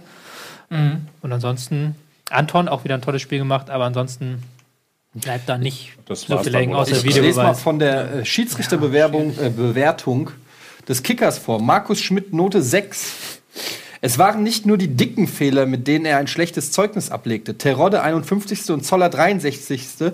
wurden frei vor dem Tor und nicht im Abseits stehend zurückgepfiffen. Sané hätte nach Foul an Terodde rot sehen müssen. Katastrophale Körpersprache, was man selten irgendwie über einen Schiri hört, äh, fand nie ein einheitliches Strafmaß. Das Übersehen von Risses Abseitsstellung vor dem Pizarro-Tor musste vom Videoassistenten korrigiert werden. Was man nicht ihm anlassen darf. Das finde ich immer ein bisschen unfair, weil äh, die Assistenten sind alleinig für, Für Abseits, Abseitsentscheidungen nicht zuständig. das kann er nicht sehen.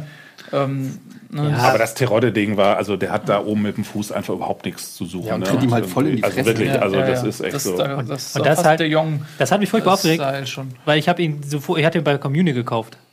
Wen Ich jetzt? kann es Den Schiri. Terodde. Und da kann- kannst nur hoffen, dass er die Gehirnerschütterung nicht so doll ist. Aber das heißt ja schon, er ist nicht so doll. Aber wenn ich jetzt. Das passt- würde zu meiner Community-Saison passen, wenn er jetzt ausfällt Aber echt, also, zeig, was hast du denn noch so für Spieler? Wo? Bei Comunio. Achso, bei Communio. Ja, dann reden wir doch über Comunio. Pampa. Großartig. Was, ich habe sogar ein wichtiges Thema bei Communio. Na, Aber das ein, ein Anliegen? ein Anliegen. Was ist dein Anliegen? Also, der, der, also die Communio ist ja so ein bisschen wie die Bundesliga. Der Meisterschaftskampf ist eigentlich nicht interessant bei uns in der Liga. Das Ding hat äh, Schlesen, Schlesen geholt. Der Schlenzen. Schlenzen, Schlesen. Schlesen. Schlesen. Ja, kannst du mal Schlenzen. Tabelle zeigen. Ähm, die Tabelle ist sowas von eindeutig hier mit 646 Punkten. Er hat fast 100 Punkte Vorsprung auf Bödefeld, aka Nils. Er hat einen Ja. Mannschaftswert von 91 Millionen, Nils 66. Das ist in der Tat krass. Etienne 42 und ich habe äh, 38, weil ich noch verkaufen muss. 91 hat er mittlerweile. Das ist zum Kotzen. Es ist unglaublich und da der Meister, das Meisterschaftsrennen ist egal. Aber was, was wichtig ist diese Saison, also Meisterschaft ist auch nur ist auch nur so ein kleiner Titel, finde ich. Ich finde, der einzig wahre Titel beim Communio ist der Pokaltitel. Das ist ja so lächerlich. Das ist der einzig wahre Titel, weil es gibt ja bei Communio auch einen Pokalwettbewerb. Das, stimmt. das wissen viele nicht. Ich bin der amtierende Pokalsieger. Ja.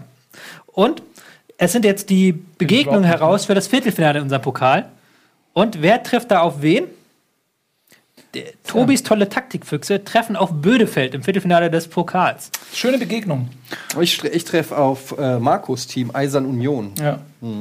Und ich habe schon, ich habe auch schon gesagt, ich ordne jetzt meine gesamte Saison, die ja so, so gelaufen ist für mich, ordne ich dem einzigen Ziel unter, Nils im Pokal zu besiegen. Du weißt aber schon, dass es einfach nur ähm, danach geht, wer Spieltagsbester. Ja, wer Spieltagsbester- Also Ich- Spieltagspunkte und die versucht man ja eh immer hochzuhalten. Deshalb Ja, aber ich habe jetzt meinen mein, mein Kader richte ich jetzt nicht mehr auf den nächsten Spieltag aus. Ich werde auch den nächsten Spieltag im Minus sein wahrscheinlich. Weil ich What? halt, Ah, okay, du weil versuchst, ich, verstehe. Weil, ja, aber ich gehe halt, ich gehe auf diesen Pokal, sage ich dir. Ich habe jetzt Terodde für 7 Millionen gekauft, ich habe noch weitere Ge Gebote drin. Ich werde wahrscheinlich dann nicht rechtzeitig Und geh doch mal auf. Transfermarkt, dann können wir gemeinsam mal gucken, was du da so geboten hast. Ja, nee, das gucken wir nicht gemeinsam, was ich da Der, so geboten habe. zeigt mal doch eine Mannschaft. Gott. Nils ist gerade schockiert hier. Hey, ja, ja, ich meine, was ist, mir ist doch scheißegal, ich bomb dich da eh weg. Also guck dir mal meine Mannschaft an. Das einzige Problem meiner Mannschaft ist, dass sie jetzt alle nicht mehr spielen. So.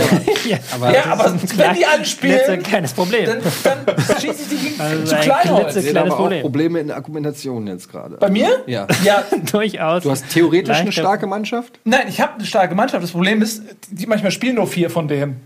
Kannst du dir mal gerne mal angucken, mein Team. Ich habe ein gutes Team. Fangen wir mal an. Castells, 70. Ja, Bailey, Zack. Raphael Uth. Raphael hat am Wochenende nicht gespielt. Das meine ich ja. Die spielen ja alle nicht, weil er ständig verletzt ist. Caligiuri, Kramer, Bittenkurt. Bittenkurt spielt auch nicht. Ja, der wird aber fit sein, bis wir aufeinandertreffen. Tar, Kimmich. Kimmich wird bestimmt auch geschont. Der wird ständig geschont. Das ist mein Problem. Der hat Westergaard, 121 Punkte, was willst du denn? Sokrates Ja. und Castells im Tor. Also, Wo siehst du denn überhaupt? Guck mal, ich habe das Mittelfeld mit Kramer und Caliguri ist nicht Weltklasse. Der Rest ist wunderbar. Du, was, was lass uns mal deine also das Ding ist, ich gehe jetzt halt wirklich nur noch, ich gehe jetzt wirklich nur noch darauf, dass ich in die Chance habe, an einem Spieltag durch Glück viele Punkte zu ja, machen. wie, also ich gehe jetzt nicht mehr auf aber schon, dass es Hin- und Rückspiel gibt, ne? Ja, ich weiß das schon, aber ich möchte halt an einem Spieltag möglichst irgendwie 60 Punkte oder so holen, weil Terodde Mhm. plötzlich trifft oder so. Ich habe jetzt Terodde gekauft. Aber warum machst du diese Taktik nicht für jeden Spieltag?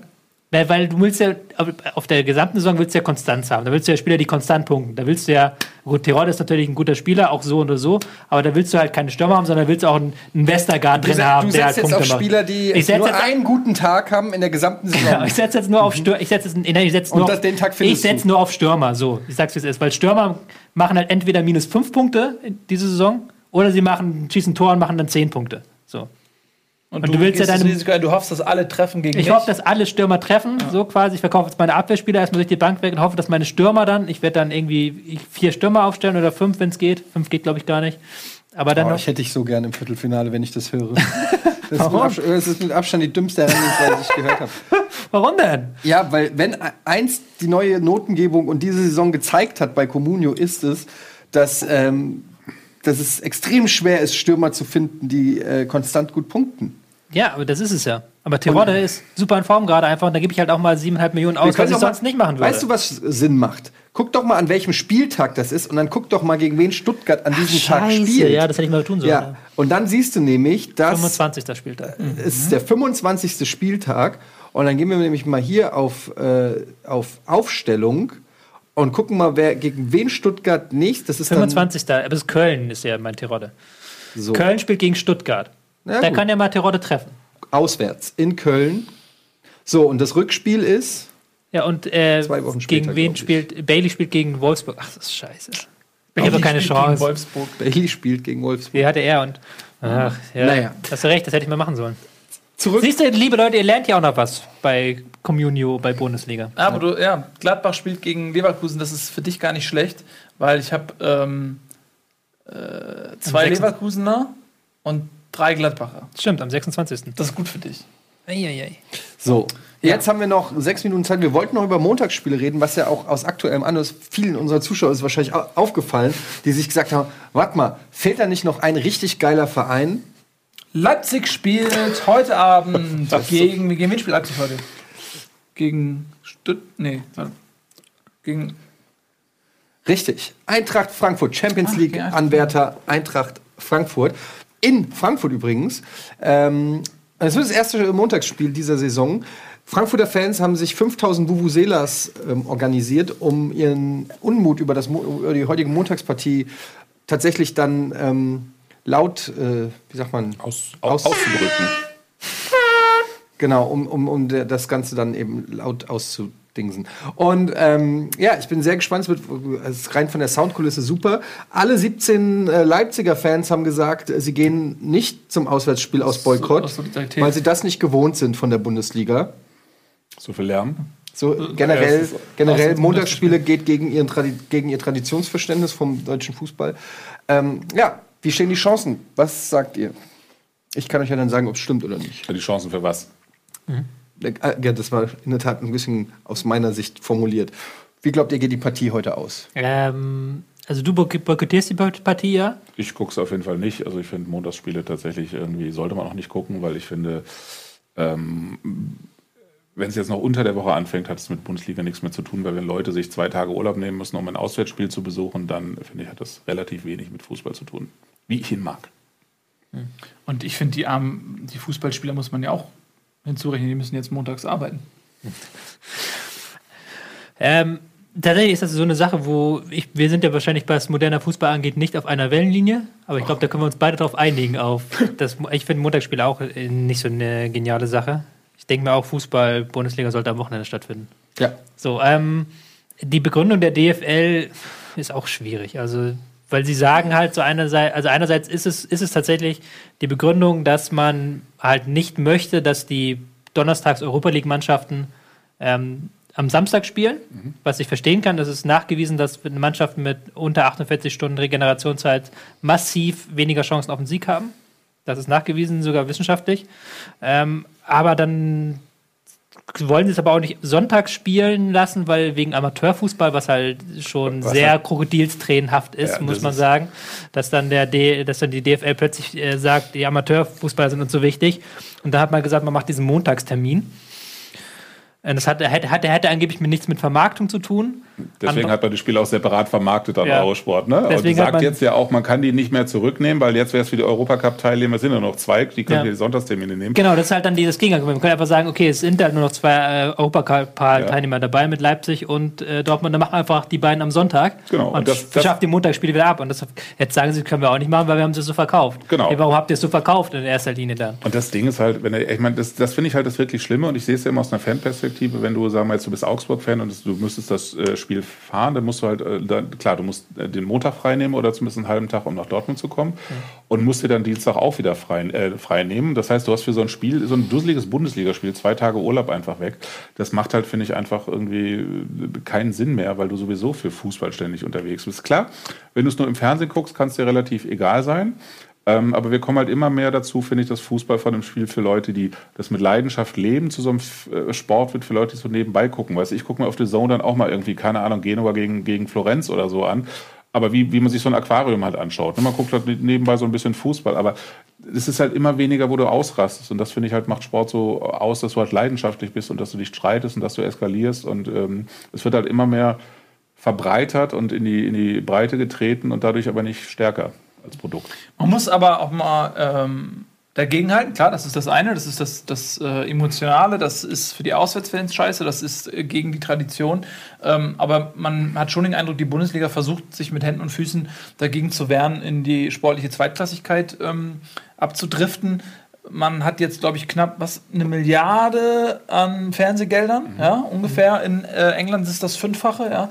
Über Äh, den äh, Zeitraum von ein paar Jahren, also Ne? pro Saison. ja. Aber Und- ich, hat die Milliarde ja, glaube ich, geknackt auch. Und du hast natürlich, äh, wenn du die Montagsspiele extra vermarktest, die sind jetzt ja bei Eurosport, das heißt, die wurden extra ausgeschrieben, äh, hast du natürlich dann auch äh, die Möglichkeit, noch mehr Geld zu verdienen. Und das geht eben auf Kosten von sowas. Und in England siehst du das ja, mal abgesehen davon, dass die Premier League ein komplett anderes Produkt ist. Ja. Ähm, aber äh, äh, wenn du dir mal anschaust, wie da ähm, die Ticketpreise sind im Stadion und wie da äh, wie Fanfreundlichkeit, sag ich mal, für die Stadionbesucher da gelebt wird, da ist die Bundesliga noch ein ganzes Stück weit weg. Mit anderen Worten, man hat noch mehr Potenzial, das auszuschlachten. Ja, aber das Ding, das Ding aber, ist, ja? Das Ding ist, sorry, dass ich da reinkrätsche, aber die DFL sagt ja explizit, dass es keine Vermarktungsgründe sind. Ja, die, die führen ja explizit an, dass, dass, dass Natürlich. geht irgendwie nur ein Prozent der Vermarktungserlöse sind diese Montagsspiele. Mhm. Und wenn es dann nicht mal das halt das Argument ist mehr. Also wenn man jetzt, ich könnte halt noch, da sind wir andere Meinung, aber wenn jetzt irgendwie da 20% mehr Geld anfallen würde, sowas, dann könnte ich, dann hätte ich da noch einen Sinn gesehen, aber das ist ja nicht der Fall. So. Und du kannst das Rennen gegen die Engländer auch nicht gewinnen. Das ist eine weltweit interessante Liga. Das ist in der Weltsprache Nummer eins, Englisch. Das guckt halt jeder in China. Die haben tolle Vereine. Da sind schon die besten Spieler. Die Bundesliga wird da nicht mehr mithalten können. Und wenn wir jetzt anfangen, unser, unser, unsere Einrichtung zu verfeuern, damit es schön warm wird in der Wohnung, hast du halt irgendwann weder Feuerholz noch eine Wohnung, um jetzt mal so ein schlechtes Beispiel zu nehmen. Ähm, aber ich glaube halt, dass du einfach gucken musst, was ist das, was macht die Liga aus und das zu stärken, anstatt zu sagen, ich gehe in ein Rennen mit, ein- mit einer Liga, die ich nicht gewinnen kann. Niemals. Also eher ähm, zu sagen, dass genau die Sachen, die man eben vielleicht, vielleicht in England eben nicht hat, ja. Ja. diese Leidenschaft, diese äh, Auswärtsfans eben auch, diese, diese Kultur äh, vielleicht eher zu stärken und zu sagen, okay, wir konzentrieren uns genau darauf. Wir haben vielleicht auch mit der Konferenz irgendwie ein Produkt, äh, was man eben auch super vermarkten kann, weil es das eben total verdichtet. Äh, und wenn sein eigener Verein eben nicht da ist, dann hat man immer zu, zumindest eben dieses äh, Gesamtpaket. Vielleicht reden wir nächstes Mal noch ein bisschen ausführlicher drüber, ähm, denn die Sendung ist jetzt vorbei. Vielen, vielen Vielleicht Dank. können wir noch ganz kurz meine ursprüngliche Frage. Was war deine Frage? Ja, was so, ja. Widersp Achso, ja, äh, ich, bin sag, äh, ich sag äh, 3-2 Leipzig. Ernsthaft. Ja, weil du vorhin gegen den HSV geredet hast. ich tippe auch auf Leipzig. Für den Du HSV. hast, nein, du hast gesagt, ist dir scheißegal. Tipp Wenn der HSV in der sechsten Liga du spielt, auf Leipzig? ist dir scheißegal. Mir ist egal, Hauptsache Frankfurt gewinnt. Gut. 3-1 für Leipzig. ähm, vielen Dank äh, fürs, Aus, äh, fürs Zuschauen. Das war Bundesliga. Vielen lieben Dank, Marc, Schönen Dank. dass du zu Besuch warst. Ich hoffe für dich, dass äh, du nicht das letzte Mal im Stadion gewesen bist. Das äh, äh, wäre traurig, denn du bist ein großer. Stadion. Ein findet Stadion. mich beim Amateurfußball sehr viel und Genau. sehr gerne. Von euch vielen lieben Dank. Jetzt geht's weiter äh, mit Demon's Souls. Diese Woche wirklich. Ähm, äh, Ist das so? Simon und ich kämpfen weiter. Es ist mega spannend, bleibt dran. Und heute Abend gibt es noch Escape from Tarkov und dann gibt es noch eine Folge Nerdquiz dazwischen. Also was für ein fantastischer Montag das schon wieder ist. Ich kann ja gar nicht das Motorspiel gucken. Ich bin ja bei Nerdquiz heute. du bist heute beim Nerdquiz. ja. Ist es live? Ja? Nein? Das ist live und in Farbe. Das weiß man nicht. Ne? Also macht's gut. Tschüss, bis gleich.